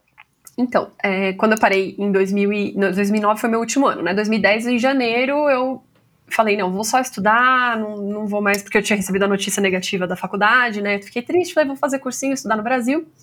E eu parei de nadar, literalmente. Em janeiro foi a última vez que eu nadei, mandei um e-mail pro meu técnico, não tive nem coragem, peço perdão aí, técnico, se você estiver me ouvindo. mandei um e-mail que eu não tive coragem, fui para os Estados Unidos passar um mês lá sabático, fiquei com a minha família, falei, não, não quero mais nadar. Aí voltei e fiquei só no cursinho, cursinho, cursinho, cursinho. Aí sabe quando vai, a sua cabeça vai dando uns nós, você não se sente bem, você não se sente à vontade, você se sente perdido. Falei, não, mas vou estudar, vou estudar, vou estudar. Comecei a faculdade no meio do ano, em agosto. E eu descobri que tinha natação na PUC, né? Eram os treinos eram no Baby Barione, inclusive, de noite. Fui em alguns, aí às vezes no sábado de manhã eles iam lá no Pacaembu, ia também, só que era tudo muito aleatório, assim, ah, nada mil. Hoje a gente vai nadar dois é. mil, sabe bem? E é. aí eu não fui me adaptando muito. E eu percebi que eu tava muito irritada, eu, óbvio, como todo atleta, engordei, né? Então não me sentia bem com o meu corpo, não me sentia bem com meu, a minha energia, eu tinha pouca energia, sabe? Eu sentia falta daquela coisa que a natação traz. E aí, então, eu pedi para voltar a nadar, para pedir para minha mãe, né, para meus pais é, me ajudarem com a academia para voltar a nadar. Então, eu nadava duas, três vezes por semana ali na academia e tal. Essa a travessia 14 bis, a primeira vez que eu escutei, que eu ouvi falar pela primeira vez, foi de uma coleguinha, o nome dele era Ariel Rocha, é, ele era bem pequenininho, bem pequenininho. Ele era novinho e pequenininho. E eu lembro que ele comentou, quando a gente começou a fazer essas maratonas aquáticas, ele falou: Ah, meu pai já me levou para fazer uma tal de 14 bis. Nadei 24 quilômetros. Aí a gente olhava assim pra ele: Ariel, para de mentir, menino. Que 24 quilômetros? Tu tá, essa criança. Ele, não, nadei 24 quilômetros. Aí tinha um barquinho que vinha atrás de mim, para, contava história. A gente, ah, Ariel, para de lorota, né? Pelo amor de Deus. Só que eu ficava com isso na cabeça. E quando a gente começou no Maratonas Aquáticas, o Ariel, apesar de pequenininho, ele ganhava tudo. Porque ele sabia os esquemas e tinha que passar a vaselina e a sunga e não sei o quê. Então ele sabia tudo. Eu falei, será que esse rapazinho tá falando a verdade, né? E eu fiquei com essa história na minha cabeça. Mas eu nunca pesquisei, eu nunca, naquela época no Espera, eu não cheguei a pesquisar nem nada. E eu fiquei com isso na minha cabeça, e aí eu acho que alguns anos depois eu pesquisei e vi que era verdade, tem o nome dele lá, ele completou a prova real, ele nadou mesmo. e aí depois mudaram as regras, né? Mudou até o trajeto. Ele nadou quando era o contrário, quando era Santos Bertioga, agora é Bertioga Santos, não, Santos Guarujá. E, e eu fiquei com isso na minha cabeça, né? E aí então eu, eu nadando em academia, conhecia a técnica de é, Santana do Parnaíba, nadava por eles naquelas competições de cidade, sabe? Jogos de cidade, esqueci o nome, mas eu participava uhum. representando Santana de Parnaíba. Nas maratonas aquáticas também participava representando eles, mas tudo bem, né? Bem leve, só para me divertir, para me manter ativa. E aí eu senti que eu precisava de um desafio, porque eu tava só, tava muito monótono, monótono, monótono. Eu falei, ah, vou pesquisar aquela 14 bis que o Ariel falou aquela vez lá em 2000 e tanto, né, em 2004.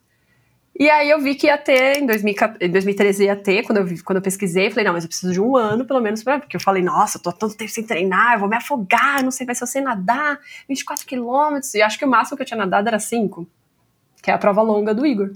Uhum, então, exato, é. Eu nunca tinha passado 5 quilômetros em, em, águas abertas, né? Piscina, torturas, já tinham acontecido muitas torturas de 12, treinos de 12, 13.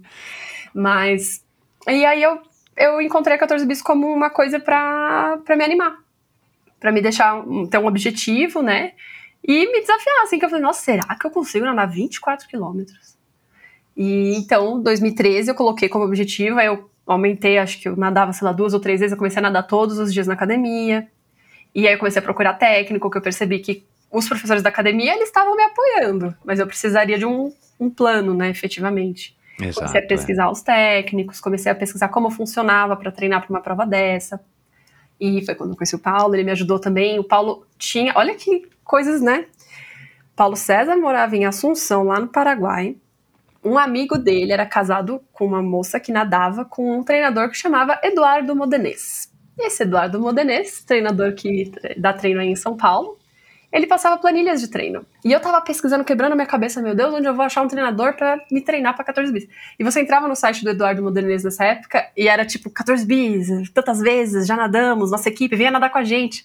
E o Paulo lá em Assunção, ele falou: olha, conversa com esse moço aqui. Então, né, eu acabei de conhecer Paulo César e ele tem um amigo que conhece as coisas que vão conectando na vida. Então, aí, aí eu conversei com o Eduardo Modenês, ele começou a me treinar, então 2014 é, foi basicamente todo final de semana eu fazia treino em água aberta, aí eu voltei a participar do circuito do Igor, bem assim, é, bem forte, participando de todas as provas também. Curta É, que é uma maneira ótima de você treinar, ganhar volume, experiência, Exato. né? Foi, assim, essencial. Em 2013, eu acho que ó, eu participei da Fuga das Ilhas, em 2013, no final, que foi que o Paulo, foi a primeira prova dele, que ele quase morreu afogado, foi ótimo. E... Ah, foi, é, Fuga das Ilhas e Rei Rainha do Mar, 2013 também, pra dar uma animadinha. E aí, 2014 foi bem circuito do Igor, é, Rei Rainha do Mar, e todas as outras, qualquer outra prova que aparecia de águas abertas eu ia. E foi assim, então, que eu, eu coloquei a 14 bis como um desafio pra me animar pra treinar e, e ter um objetivo e ver se eu consigo. Porque eu ficava, será que eu consigo? E eu queria saber, eu queria curiosa, assim, será que dá Aham. pra nadar 24? E foi. E você foi, né, você fez em 5 horas e 45, né, mais ou menos? Isso, 5 horas E você foi cantando 876 vezes a música Imagine, é isso? Exato. Porque nessa época foi exatamente isso, cantando a música Imagine. Ah, eu, vou- esqueci Que dá o nome. 876 vezes, mais ou menos, se você Nossa. começou cantando logo nas primeiras braçadas. Eu fiz as Foi- contas Você aqui. fez as contas? Do... Nossa, deve ter sido isso, então. Mas eu Três- contei do começo. Segundo o YouTube, são 3 minutos e 8. Nossa, eu cantei, então deve ter sido umas 800 e tantas vezes, viu? Você sabe aquela nadadora, como que é o nome dela? Que nadou de Cuba? Diana, Diana. Diana, essa mesmo. É, que tem Ela- um documentário, uma senhora, né, na Uma verdade. senhora. Ela conseguiu com 64. Meu, a história dela Depois é. de seis Deus do tentativas, é maravilhosa. O livro dela é ótimo, inclusive, é muito bom. Ela. Você assistiu o documentário? Você lembra da parte que ela canta? Diana Niad, assisti. Eu assisti. Ela canta Imagine. E quando eu tava me É, não preparando. vou me lembrar disso, aham. É, quando eu tava me preparando pra 14 bis, eu não sei nem se o documentário já tinha saído, mas eu vi alguma coisa no YouTube dela falando. Quando eu vou fazer treino, ela, ela tava no barquinho assim, ela tava com a mão na cintura, toda besuntada. Ela, quando eu vou treinar, treinos que eu não quero treinar, eu canto. E eu canto Imagine. Veja só. E aí ela mergulha e ela fica cantando Imagine. eu falei, nossa, maravilhosa, uma ótima ideia ter uma música pra cantar, né? E foi, foi eu nadei 14, ah, o primeiro ano da 14 bis foi cantando muito, muito Imagine. é muito. E, e correspondeu às expectativas? Você conseguiu nadar, obviamente, né? Você deve Uhum. ter ficado super contente, porque é uma distância considerável, Sim. né? né? A pé já é uma distância longa, imagina tendo que nadar, né? Que é muito Uhum. mais lento. E, e foi aí o bichinho das. Da, da- o mosquitinho das travessias te picou de fato, né? Dessas Foi. provas mais longas. Foi. Como teve muita preparação, Michel, eu é, no- na, na largada eu tava muito ansiosa, tava muito nervosa, assim, tava, sabe, assim, você vê as fotos, eu nem, eu não tinha nem expressão, eu tava, será que vai dar certo? Me preparei tanto. E naquela, em 2014, né, eu era estudante ainda, já tinha feito de 22, mas já ainda era estudante, fazia estágio, então foram muitos treinos 5 da manhã, e aí, às vezes do horário do estágio antes da aula, eu conseguia nadar mais um pouquinho, então foi um- uma dedicação, assim, 2014 foi muita dedicação. Não fiz musculação, acho que isso é uma das coisas que eu posso. Hoje eu lembro do meu ombro, né? Mas era muita, muita natação, assim, me, me dediquei bastante. Então eu tava, puxa, será? Eu me dediquei tanto e agora é a hora. Será que vai dar certo? Né? E eu, eu fiquei bem ansiosa na largada. Então eu lembro que a, o- a primeira metade, assim, da prova, eu tava tensa. Eu não tava curtindo, sabe? E eu tava voando, a maré tava a favor, tava tudo a favor, tava maravilhoso. Tava tudo certo. Só que aí quando chegou ali no Largo do Candinho, eu falei, opa, mas eu não tô curtindo, eu não tô. eh, Tá passando e eu não tô. sabe, você fica meio. É, que que tá, né? Onde eu tô? E aí eu lembro que da metade pra frente, aí sim valeu. Sabe quando começa a valer a pena? Que você fala, ah, não, eu Uhum. treinei pra isso aqui. Não, é isso. Olha Uhum. ali a árvore, olha. E eu gosto de ficar olhando tudo em torno, eu olho pro céu, vejo passarinho. E eu queria ver tudo, queria sentir tudo, absorver tudo, porque eu, já, eu sabia que tinha passado da metade. Porque eu É, sabia no é. mapa que era o Largo do Candinho, né? Não, eu não olhava o, o relógio. Aí, lógico que tem aquela. Que é clássica, né? Pra todo mundo que for nadar 14 bis, os últimos 4 quilômetros que a- você vê a ponte, a ponte não chega. Aí eu vivi isso intensamente. Aí o meu técnico apareceu no final da, da prova, faz um sprint de 4 quilômetros. Aí eu mandei ele para aquele lugar, foi épico, foi maravilhoso. Mas quando, quando eu terminei a prova, eu terminei a prova muito feliz. Muito, muito feliz. E aí foi exatamente, o bichinho me picou, o bichinho de águas abertas. Porque é que nem a maratona pro corredor, né? Quando você faz 42 quilômetros, se você não quer ir pras. Que, é- que tem, que tem maratonas, além da maratona, desculpa, tem outras provas, tipo 50, 200 de corrida, né? Isso, Que eu é, acho que as ultras. as é. pessoas que são muito doidas. Ah, muito doidas pra correr tudo isso, eu não consigo não. Mas a maratona aquática, eu, eu terminei, ela tem isso também, né? E agora? Nadei 24. O que, que eu vou fazer? Né? E aí eu, foi me picando assim de, de, ah, quero mais uma, agora eu quero nadar no mar aberto, agora eu quero nadar água doce, agora eu quero, e aí você vai inventando, né? Desafio, você vai procurando Uhum. um desafio pra, pra nadar. E foi, mas É, a, a 14 a- bis foi o pontapé. a, a cena né, das, das travessias e das ultramaratonas aquáticas aqui no Brasil assim cresceu um, um absurdo, né? Eu não acompanho muito de perto, mas Uhum. aqui é, através dos convidados do Endorfina eu tenho descoberto que, cara, o negócio hoje aqui no Brasil é excelente. É maravilhoso. Né? Você tem N possibilidades, N provas para participar e tudo mais. Você consegue se divertir, né, para todos os gostos, Uhum. água mais quente, água mais fria, água com correnteza, sem Uhum. correnteza, água Você doce, escolhe. água salgada. Uhum. Que legal isso, né, cara? Porque é, para o esporte é legal, Uhum. para quem também, é, enfim, um pouco mais velho, não é mais nadador competitivo, Uhum. você tem uma opção. Para os triatletas é legal Uhum. e, né, Sem é, e introduz as pessoas ao esporte, para as academias é legal, gera todo um, uma cena, né, todo um, um mercado aí é, é, de, de pessoas que vivem ou se envolvem de alguma maneira com o esporte e que é super saudável, né? Uhum. O, E- o E você sabe, Michel, só eu lembro Ah. da, da entrevista do Igor que vocês comentaram sobre esse crescimento, né? E eu posso falar de quem É. participa desde muito tempo atrás, né? Desde muitos Uhum. anos. No começo as provas eram para nadadores, eram para nadadores e só, não tinha nada. É. E hoje evoluiu É. de uma forma que eu lembro que até o Igor comentou no, no- no podcast com você. Você leva a família. E você inclui, você mostra pro seu Exato. filhinho, então tem uma arquibancada, então tem um showzinho, tem um luau, vai ter um É. almoço para todo mundo. E, é um evento e é que tem a incrível. natação junto. é. Exato. E você, você consegue ter acesso a muito mais, né? Muito mais gente, muito mais gente que, que tem interesse e nem sabia. Então você leva, às vezes, seu priminho Exato. lá. Vamos passar o final de semana na praia. Pô, Brasil, esse litoral maravilhoso, tanto de rio, tanto de Então. lago que tem pra nadar. Então, eu- e o Igor faz um trabalho espetacular em relação a isso. E- e o estado de São Paulo, assim, eu acho que o Igor ele tem tudo mapeado. Assim, todos os lugares maravilhosos pra nadar, o Igor tá na mão dele. Ele faz um, e ele faz. Aí ele continua fazendo eventos para nadadores, mas ele também faz eventos para família. E eu acho isso sensacional. Assim, faz uma diferença e traz mais gente para as águas abertas, né? E faz esse esporte maravilhoso crescer. então, então, né? Porque a gente viveu o boom da, da corrida, Uhum. que, cara, foi excelente também, né? As pessoas é, correm para se manterem saudáveis e algumas correm para competir, né? Mesmo que seja é, nas suas faixas etárias. Uhum. Mas a gente está promovendo né, a, a vida saudável, está promovendo a saída das pessoas do- da vida sedentária. E, e a gente experi- experimentou isso, eu meio de longe, como falei, é, nas travessias, esse crescimento, né? Eu tenho casa lá na Barra do Saí, cara, os finais de semana da, da, dos finais de semana da, da- do desafio das ilhas, é, a gente não desce, porque Uhum. é, a cidade fica, a praia, né, Ai. fica, meu, tomada, né? Quer dizer, é, e é muito legal isso, Uhum. cara.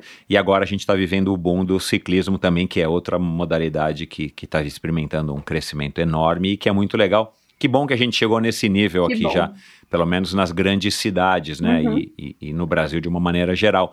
Agora, a tua passagem pelo Ironman foi alguma aposta pelo meio Ironman lá em Buenos Aires, quando vocês. é, é, vocês acho que moravam lá, moraram lá, Exato, né? O PC falou, não me recordo. Vocês moraram lá Uhum, uma época. Moramos lá. é, foi mais uma aposta, um desafio, ou você queria de fato experimentar, quem sabe você poderia também entrar no mundo do, do PC, do triatlon?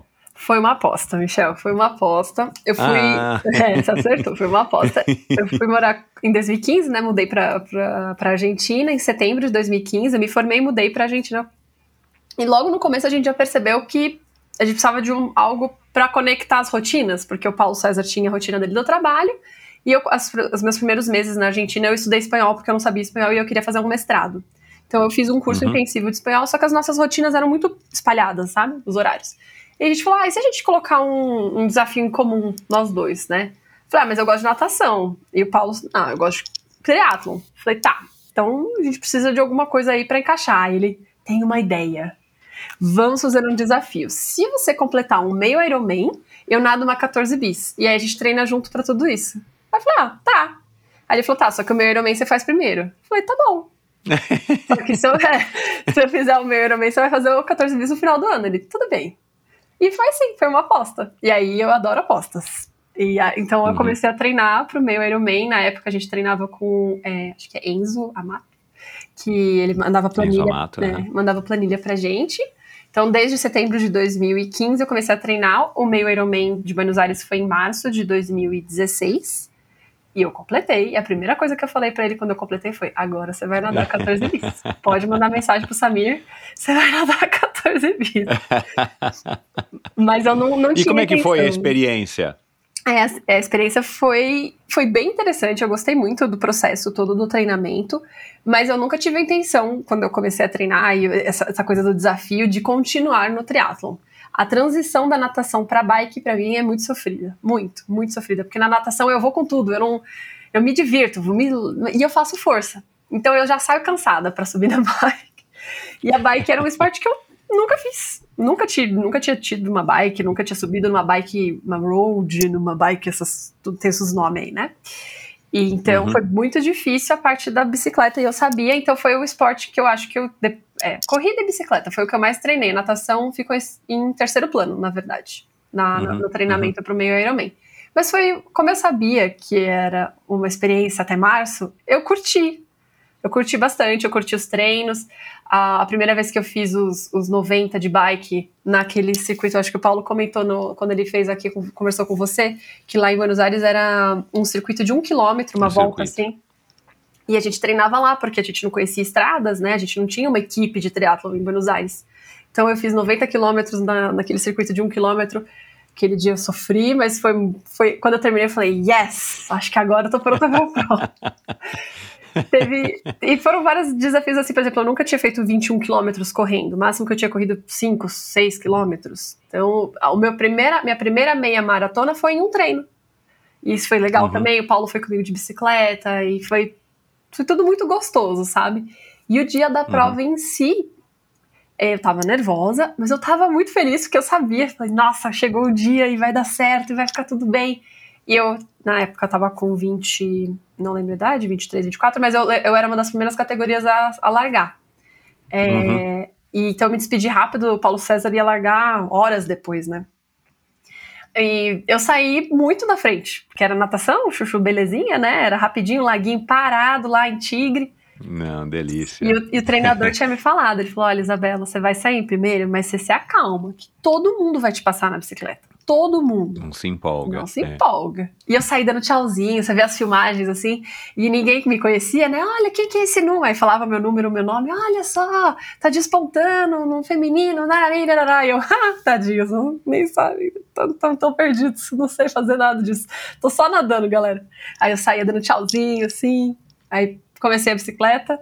Na bicicleta foi, foi divertido, eu dei graças a Deus que meu pneu não furou, porque um monte de gente de pneu furou. Só que eu tive uma queda na segunda volta, que eram duas voltas de 45. Porque, como era por onda, né? Era o pessoal dos 45 para cima. E a galera veio com sangue nos olhos, né? Sai da água assim. E foi numa curva, um grupo de três pessoas tentaram entrar na ponte que eu tava, só que a ponte era para passar uma bicicleta por vez, eram três, e eu já tava ah, na ponte. Aí eles me jogaram pro lado, Aí eu tive uma, um probleminha na.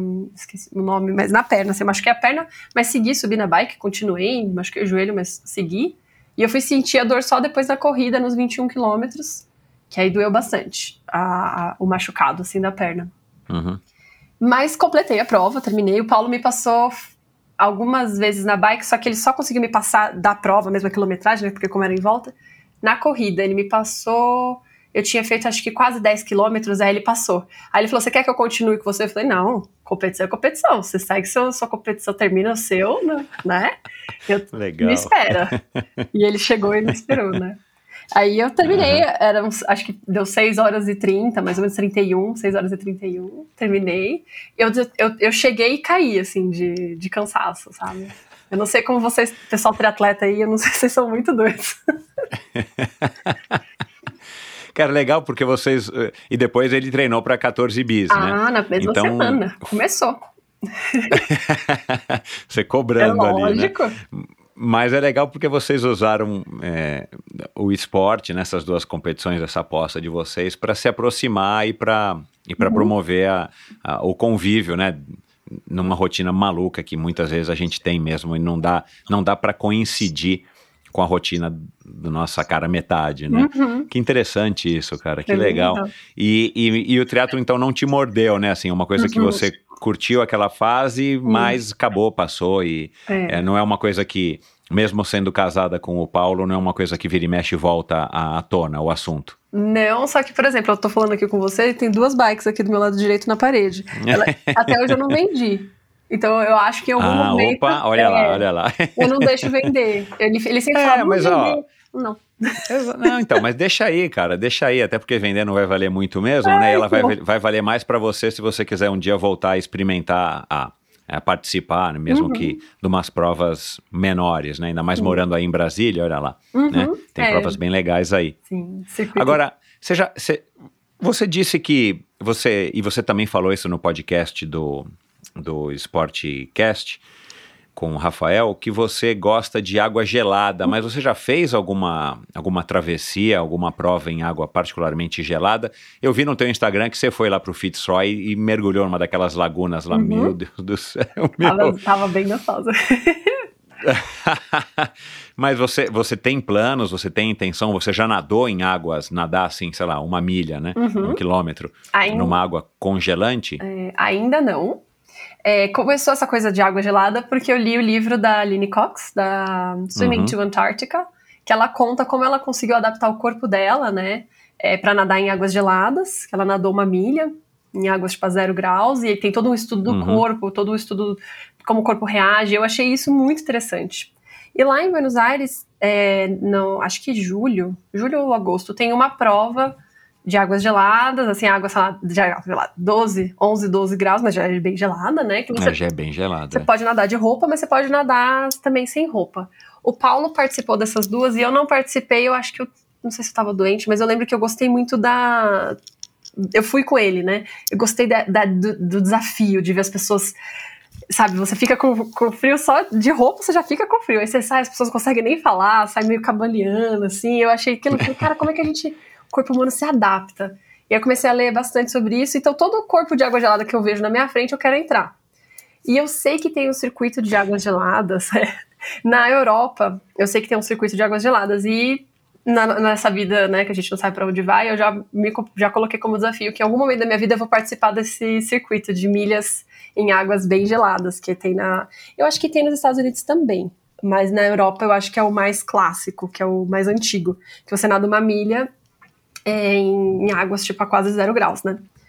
Uhum. Então eu gosto do desafio, eu gosto da sensação, eu gosto de, de como o corpo, de sentir o quentinho no peito e você sabe que os seus os nervos estão se contraindo para você sentir menos frio e o seu cérebro ali tentando entender o que está acontecendo, mas você tem que realizar um movimento. Então eu gosto de toda essa parte técnica por trás da água gelada. isso, meu. Adoro, adoro. Uhum. E eu gosto de quando você sai da água que você vê seu corpo tentando voltar o sangue para as extremidades, para você voltar a ter movimento. E o, a onda de adrenalina, né, que entra no corpo para te aquecer de volta. Isso é sensacional. É muito engraçado. A primeira vez que você entra na água gelada, parece que tem um monte de faca entrando em você, né? Porque é o seu corpo retraindo e colocando ali só na sobrevivência do, do, da, do tronco, né? E da cabeça. Exatamente, é. Do que precisa ficar, pelo menos, intacto. Intacto. É. E quando você sai, aquela sensação. Então é, é muito gostoso, assim. Mas nunca participei, quero participar Mas isso vai bastante, corrobora bastante a minha coisa de não gostar muito de usar roupa de borracha. Então, tipo, se tem uma prova de Uhum. água aberta, eu quero ir sem roupa de borracha. Se tem uma água gelada, bora, eu vou treinar pra me adaptar. Porque eu gosto de água gelada mais do que. Inclusive, eu queria nadar, eu pensei em nadar o canal, o canal ali, o do, do Amazon, ah, Amazon Challenge. São 30 quilômetros, mas lá é, é muito quente, é 30 e tantos graus a água. então é Pois totalmente ao pois contrário é. do que eu gosto, né? Mas Exato, exato. Cara, nadar em água fria eu particularmente não gosto muito, mas assim, em água quente é horrível, cara. A hora que você pula numa piscina ou num, no mar, onde quer que seja, e a água é, é tipo uma sopa, também não, é, não é uma sensação agradável, né? Exato. Aí então eu, eu prefiro a água mais gelada. Mas vai chegar, vou, vou Cara, participar. curioso isso, né? É, eu nunca conheci ninguém que tivesse esse interesse, tipo, curiosidade e esse gosto por água gelada. Você, e você, tipo, toma banho de água gelada todo dia? Todo dia não. Mas quando eu tô treinando, por exemplo, pro Leme Pontal, eu dava uma geladinha, porque eu sabia que a água podia estar gelada no dia que eu fosse nadar, né? Então, eu não sabia como Uhum. ia estar a temperatura, eu dava uma geladinha nos chuveiros. Aqui em Brasília, a gente, na piscina longa que a gente treina no clube, não tem aquecimento. Então, tem uma época do ano que só fica eu e a Ana nadando de maiô. É, putz, água fria. Água é. gelada, água 22, 23 ali, tá lá, eu a... gente- Não, acho que ela não chegou, esse ano ela não ficou tão gelada. Acho que ela chegou no 24. Mas a gente entra, sem, sem chorar, Uhum. tá tudo bem, bora. E o lago, às vezes, gelado também a gente entra, então é uma coisa... E, e a Ana, eu não sei se ela gostava, mas agora como ela, eu trago ela, eu sempre puxo a Ana pra nadar comigo. Falo, vai entrar na água gelada assim, não pode reclamar. Vai nadar no gelado, tem que adaptar, espera que o corpo adapta. Eu fico pensando em tudo que eu, que eu li no livro, que eu já vi de vídeo, ah, o corpo adapta. E um dos meus maiores medos também, que eu sei que quando, se Deus quiser, um dia eu vou nadar a- o, o canal da Mancha, óbvio, eu tenho medo de hipotermia. Então eu, eu tento ler e estudar e ver vídeos pra tentar identificar. Eu sei que o nadador não consegue identificar, né? Eu tô só me iludindo. É. Mas eu tento entender o máximo o funcionamento do corpo na água gelada por isso. Porque se algum dia eu estiver lá no canal da Mancha, eu quero saber identificar se eu tô. se o meu corpo tá entrando em hipotermia ou não, se ele tá respondendo como ele deveria responder pra uma água gelada. Então também tem esse lado da meu- do meu interesse em água Claro, gelada. é. Não, e você entender melhor o que você pode passar, como que, como que teu corpo enfrenta, é, Uhum. é- é inteligente, uma abordagem, uma abordagem bem legal. É, você nadou em 2021 o, o Leme ao Pontal, Uhum. né, a prova que foi nadada pela primeira vez ou, ou idealizada, criada pelo, pelo é, Luiz Lima, né, que já Uhum. passou também aqui pelo, pelo Endorfina. É, foi, a, foi a experiência mais legal que você teve? Ou qual foi a prova mais legal? E para quem não sabe, né, o Leme ao Pontal são 36 quilômetros mais ou menos, num lugar magnífico que é a costa do Rio de Janeiro, né? Também tem Muito essa outra característica interessantíssima, né? Uhum. Foi a prova mais legal que você nadou? Foi a prova mais legal que eu já nadei. Foi a prova mais incrível, a prova que certamente mudou todo. Você vai fazendo prova, você fala, ah, legal, essa aqui agora eu já sei bastante de águas abertas. Aí você faz mais uma, você fala, nossa, aprendi muito. Então o Leia Pontal, assim, explodiu, assim, de a, todas, qualquer expectativa que eu tinha, foi a melhor prova. Eu acho que foi a prova que eu mais treinei na minha vida de águas abertas. Foi a prova que eu mais me diverti no processo e que eu mais curti durante a prova também, assim, foi incrível, foi muito, muito, muito lindo, assim, é, é realmente, não tem, não tem nada igual ao Leão Pontal, é uma prova muito, muito linda. E a, e a distância, né? 50% maior do que Uhum. a, a 14 bis. Em termos de distância, dá para resolver.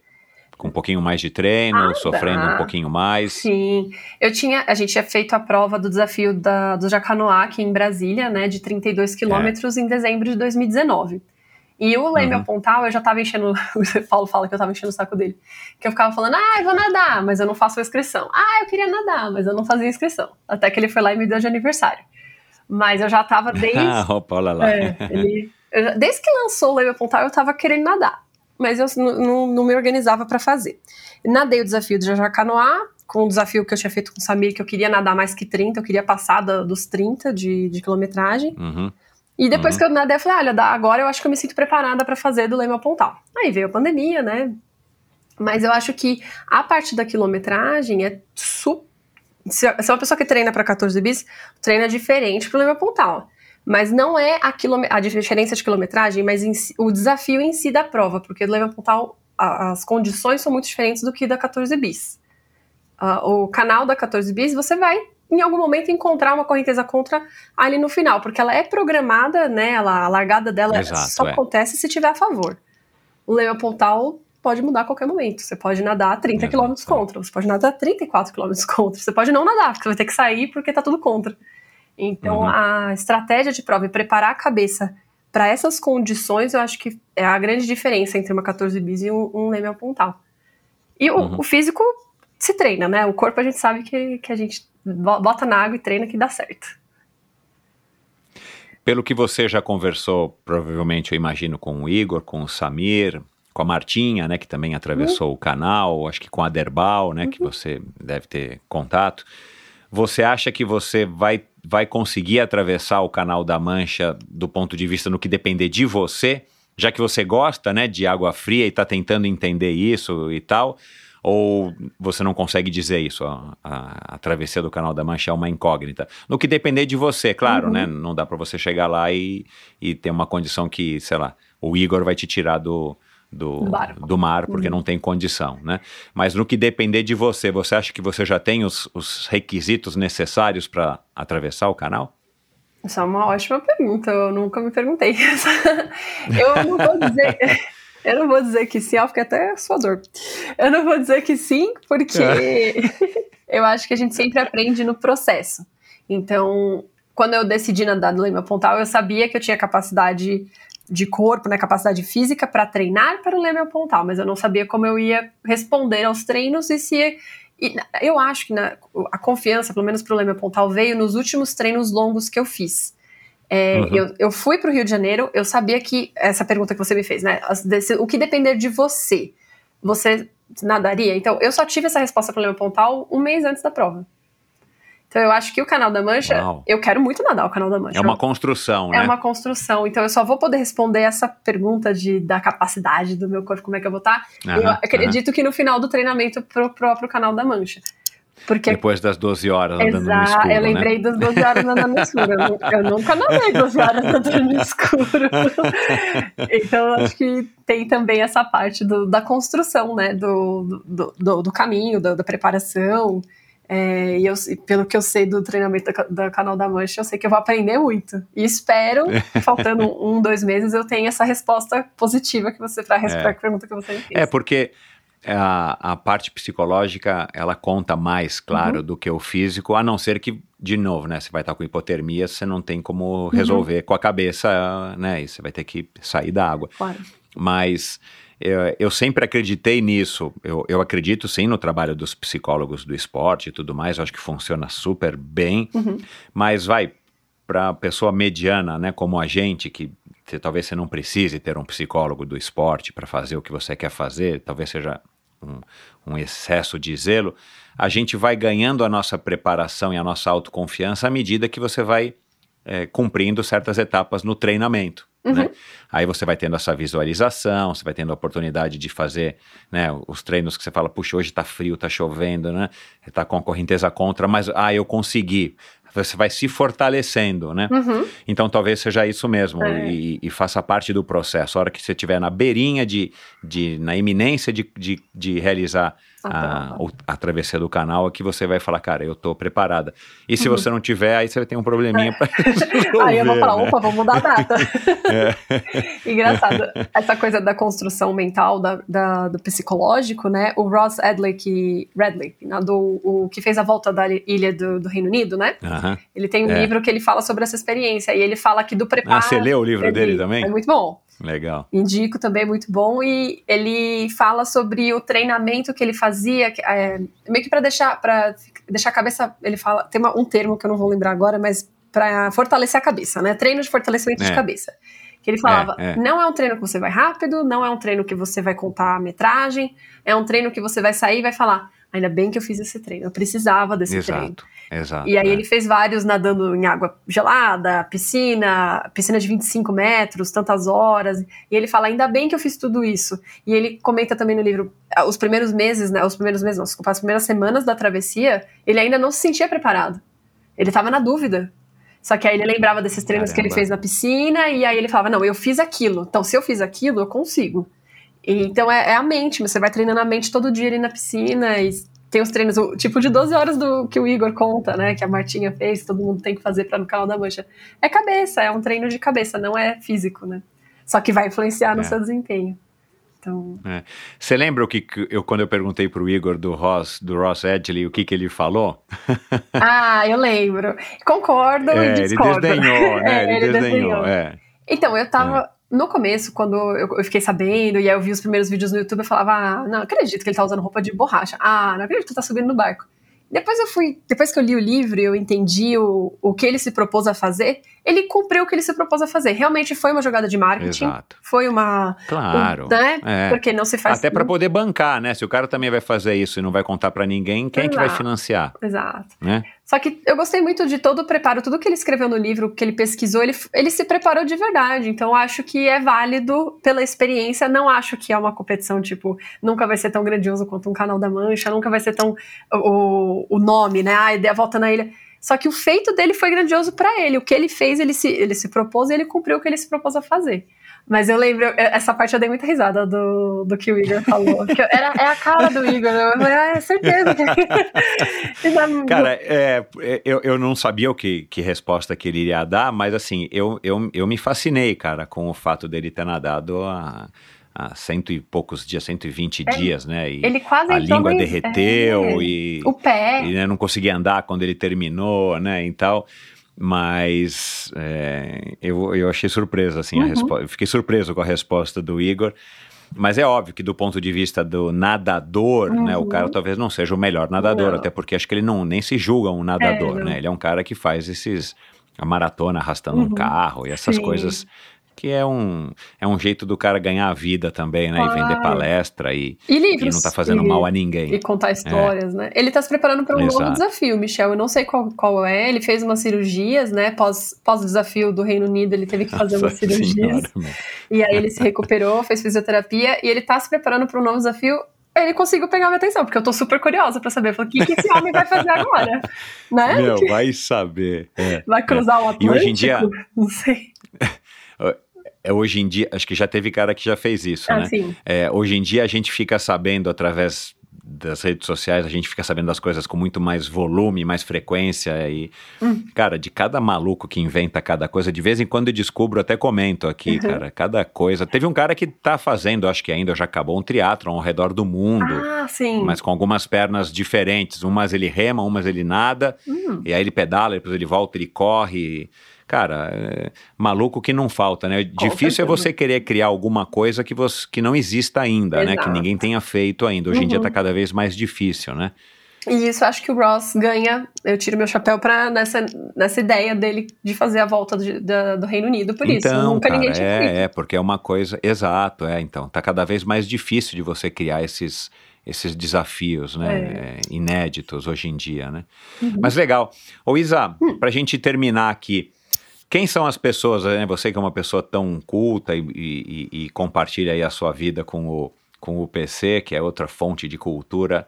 Aliás, tem até uma pergunta aqui para fazer para saber se, se vocês já chegaram nesse nível de cultura inútil, já que você disse que coleciona coisinhas do mar, né? Conchas e baleinhas e, e, e sereias. Mas eu vou fazer daqui a pouco. É, mais uma coisa séria aqui agora.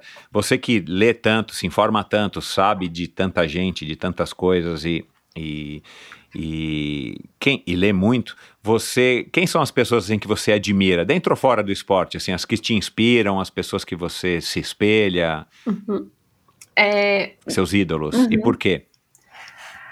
Meus pais é, me, me inspiram muito, minha mãe e meu pai me inspiram muito como pessoas. Eu quero ser como os meus pais quando eu for, é, quando me tornar mãe, né? Quero ser um pouquinho do que eles estão, Ah, o que eles representam para mim. Eu me inspiro muito neles. É, o Paulo César me inspira muito, principalmente em conquista de objetivos. Assim, o Paulo me ensinou que não precisa ter pressa para fazer as coisas, mas você precisa ter vontade. Então você coloca uma Uhum. meta, você vai lá e compra. Não precisa, não, não- tudo bem se demorar um pouquinho. O importante é você Uhum. estar comprometido. Ele também me inspira muito no meu dia a dia. E do esporte, a Martinha era minha grande inspiração quando eu era mais nova. Continua sendo, eu falo pra ela que eu- quando eu nadar o Canal da Mancha, eu gostaria que ela estivesse no barco comigo, eu me sentir um Olha, que pouco mais segura. É, legal. Sim, e a- hoje meu- um grande ídolo a Ana Marcela, né? Adoro adoro o jeito que ela nada, e eu lembro, eu adoro que eu tive a oportunidade de nadar competições regionais na mesma piscina que ela, assim, me sinto que, que, que prazer que eu, que eu pude nadar e ver essa grande nadadora, né, assim, de pertinho, É, dentro da é água. legal, é, é. E acho que, assim, do- de natação, de, da vida, a- mais ou menos a, a Ana, a Martinha, o Igor, eu adoro as histórias do Igor também. E ah, acho que só, assim, tem muitas pessoas que eu me inspiro, mas acho que mais, assim, a- mais próximos são essas. Legal. E, e, para voltar àquele assunto que eu acabei de falar das coisas que você coleciona, é, eu coleciono é, rinocerontes e eu comecei faz alguns anos com rinocerontes de pelúcia, de chaveirinho. Eu comecei quando eu fui para a África Hum. e eu não sei por que que eu, eu, eu tenho uma, um fascínio pelos rinocerontes e aí resolvi não colecionava nada depois de velho, né? E resolvi começar a colecionar que lá vende rinoceronte de chaveirinho, de imã, de tudo. E aí fui ver rinocerontes, que eu tinha sempre vontade de ver rinocerontes ao vivo, e comecei a colecionar rinocerontes desde então. Já tenho, sei lá, devo ter uns 80, é, de pelúcia a, a camisetas, eu sei lá. E aí faz alguns anos, por conta da minha filha mais nova, eu comecei a colecionar narvais. Você sabe o que é um narval? Não sei. Olha lá, pronto, olha lá. Vou, já então eu vou já não sou anotar, já vou anotar aqui. Eu já não sou tão ignorante quanto eu achava que eu era perto de- desse casal aí Não. de, de pessoas cultas e viajadas o mundo inteiro e que Não, falam não, não, sei quantas línguas. o narval, o narval é aquela baleia Hum. que tem que todo mundo chama de chifre, mas que não é um chifre, que é que é um dente comprido que é conhecido Ei. como unicórnio dos mares. Isso, sei. Parece uma espada, ele Sei. parece um peixe, aquela, aquele chifre, que não é Uhum. um chifre, é um dente. Parece um, um chifre de unicórnio, parece um, o- a espada do peixe-espada, só que ele é Aham. uma baleia. Sim. E ele habita o Ártico, né? Já que você gosta de águas geladas, eu pensei, cara, ela deve saber sim o que que é e, e quem sabe ela até tem algum narval na coleção dela. Mas eu não sabia que chama narval, eu chamo de baleia. É, chama narval. Mas é- Narval porque, é, é, não sei de onde que veio o nome, narwhale, né? Ah, olha E só. o em inglês é, é, eu não só não sei porquê, e habita as águas geladas só no Ártico, Uhum. né? Não tem nenhum outro lugar que eles se encontram. E, e ele é mais ou menos conhecido, e você até acha alguns itens, tem uma canetinha, tem um, uma roupinha, já pintei uma camiseta com a minha filha do narval, tem uns três narvais de pelúcia, porque Uhum. ele é conhecido como unicórnio dos mares, né? Olha só. Mas não é um chifre, é, É, um, um dente. dente. Não sabia que É, era um dente. Eu achei que era um chifre. e eu tenho sim uma, um narval na minha coleção. Eu não, acho que eu tenho dois. Ah, olha lá. Porque é, eles fazem normalmente o desenho, que é uma baleia É, com chifre, sim. que não tem nada a ver com uma baleia com um chifre, sim um dente. Mas, ah, legal. Então pronto. Então já não. um momento de cultura inútil aqui no, Adoro. no final Todo dessa nossa aprendeu. conversa. Mas eu tô colecionando narvais agora. Eu tenho uns 5, 6 ainda, porque isso é diferente, é difícil de conseguir. Uhum. É muito mais difícil de conseguir do que rinoceronte. Mas enfim, legal, adorei essa nossa conversa. Isa, é, é, enfim, correspondeu totalmente às minhas expectativas. Você é uma mulher aí bem legal, bem interessante. É, fazia tempo. Eu não lembro agora qual foi o convidado que me sugeriu você, né? Porque teve algum convidado que me sugeriu. Até falei pro PC, eu falei, olha, né, me sugeriram gravar com a Isa, que né, vocês eram namorados na época. É, ele, não, super legal e tal. Eu não vou me lembrar aqui, mas quero agradecer a esse ouvinte que deve estar ouvindo, né, agora, finalmente, depois de tanto tempo, é, ter te sugerido e, e você mais uma vez por ter aceitado o convite. Eu que agradeço, Michel. É um prazer estar aqui. Muito obrigada pelo convite e por poder compartilhar. E se eu puder deixar o convite também para quem quiser nadar o Leme Pontal, gente, é uma experiência incrível. Quem puder se preparar para uma prova dessa, quem que tiver afim, né, com vontade, 14 bis também. E é um bichinho que, que pega, viu, gente? Todo mundo depois que faz a primeira maratona aquática não quer parar. Então, então, mais uma vez, muito obrigada por, pelo espaço de poder compartilhar essa experiência. E quem sabe, né, nos próximos anos, no rol no canal da Mancha, eu volto para contar um pouquinho Ah, mais. opa, claro, mas na hora já tá. Não precisa nem ser o canal da Mancha, pode ser qualquer outra das provas. Se você for fazer uma prova, então, na Antártida Ah, ou sei lá deixar. onde.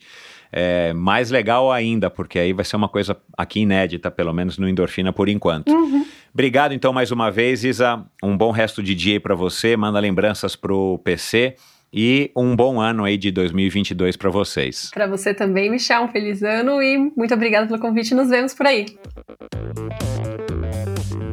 E é isso, muito obrigado pela sua audiência. Mandem uma mensagem para Isa. Eu acabei esquecendo de perguntar aqui para ela ou pedir para ela passar o, o, Instagram dela, mas vou colocar aqui no post do episódio de hoje, lá no endorfinabr.com, que é o meu site, onde você encontra, além de links para as redes sociais de cada um dos convidados, você encontra também links para alguns assuntos mencionados na, em cada uma das conversas. Na conversa de hoje também já separei aqui diversos links para que você possa se aprofundar ou entender um pouquinho mais sobre o que a gente conversou ou conhecer um pouquinho mais sobre a Isabela. E lá também no meu site você encontra o link para o meu canal no YouTube, para o meu perfil no Instagram e para assinar, não é um link, né? Mas você vai clicar lá para assinar a newsletter semanal. Toda sexta-feira eu envio um e-mail bem legal, modéstia à parte, um e-mail bem curioso, bem interessante, com assuntos que eu acho que são relevantes, que eu descobri ao longo da semana e que eu acho que são relevantes de estar tá compartilhando com você. Você encontra também nesse e-mail algumas reflexões, algumas, alguns pensamentos meus sobre o convidado da semana. Então, nessa semana agora você vai estar tá, é, lendo alguma coisinha que eu escrevi a respeito da própria Isabela e alguns assuntos, dicas e curiosidades que eu é, fui aprendendo, conhecendo, que eu fui recebendo de muitos, de muitos ouvintes, às vezes de muitos convidados, e gosto de compartilhar com vocês lá também no endorfinabr.com. Você encontra um botãozinho, um link lá para poder colaborar financeiramente, patrocinar, copatrocinar esse projeto, se você acha que ele está agregando alguma coisa aí para sua vida e você pode contribuir financeiramente com ele, vai lá no meu site, você encontra informações de como colaborar também, ser um colaborador do Endorfina, não somente com a sua audiência, mas também com um pouquinho da, de uma ajuda financeira. E nessa conversa nós falamos, claro, sobre o PC, marido da Isabela, desde o ano passado ele é marido da Isabela, desde setembro de 2021 eles casaram. E você pode ouvir então a minha conversa com o PC. Eu vou colocar no post do episódio de hoje. Eu não me recordo se foi 2018 ou 2019, comecinho de 2019. Parece que já faz um século, mas não faz tanto tempo assim. Para você ouvir um pouquinho mais sobre o PC, conhecer um pouquinho mais sobre o PC, sobre Luiz Lima, é, Igor de Souza já passou por aqui, o Samir, é, Samir Barel, o Aderbal de Oliveira, a, a Martinha Iso, a Poliano Kimoto, a Bettina Lorscheiter, até uma outra economista que já passou por aqui, me lembrei aqui agora, uma economista que se tornou ciclista, a Marcella Toad, uma pessoa aí muito querida, uma mulher fantástica também, enfim. Você encontra nesse mesmo agregador onde você está ouvindo esse episódio agora, ou se você estiver ouvindo no meu site, aqui mesmo no site você encontra todos os episódios do Endorfina Podcast ou em qualquer agregador de podcast ou no agregador de podcasts de sua preferência. Não se esqueça de dar lá o seu seguir, o seu assinar no seu agregador de preferência, assim toda vez que sair um novo episódio, seja na quinta-feira ou um episódio especial, ou eventualmente quando eu aumentar a frequência dos episódios do Endorfina, a frequência semanal, toda vez que sair um novo episódio você vai recebê-lo ali direto ali na palma da sua mão, no seu tablet, no seu computador. Então não se esqueça de assinar. Se você ouve pelo Apple Podcasts, dê lá uma, uma de uma a cinco estrelinhas e escreva o que, que você acha do Endorfina. Isso, além de ser legal para mim, você ajuda outras pessoas a estarem descobrindo o Endorfina. E é isso, pessoal. Muito obrigado pela sua audiência. Até o próximo episódio do Endorfina com mais uma história fantástica. Afinal de contas, quem é que não gosta de uma boa história? Valeu! Você conhece a Bovem? Há mais de uma década, a Bovem gerencia projetos e negocia a entrada de novos clientes no mercado livre de energia. Com uma equipe experiente, a Bovem se compromete com os bons resultados, atuando através de escritórios espalhados pelo Brasil. Descubra as vantagens de ser livre e saiba se a sua empresa também pode ingressar neste mercado. Seja livre, fale com a Bovem. Bovem Energia que Inspira.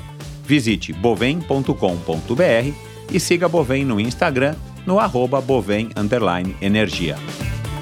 Obrigado por ouvir esse episódio do Endorfina. Acesse o endorfinabr.com, vá no post do episódio de hoje para conhecer um pouco mais sobre o meu convidado e alguns assuntos abordados em nossa conversa. Lá você ainda encontra todos os episódios do Endorfina. Siga o Endorfina BR no Instagram e confira imagens inéditas e inusitadas dos meus convidados. Participe enviando comentários e sugestões. Se você curtiu, colabore assinando Endorfina no seu agregador de podcasts preferido e compartilhando com seus amigos.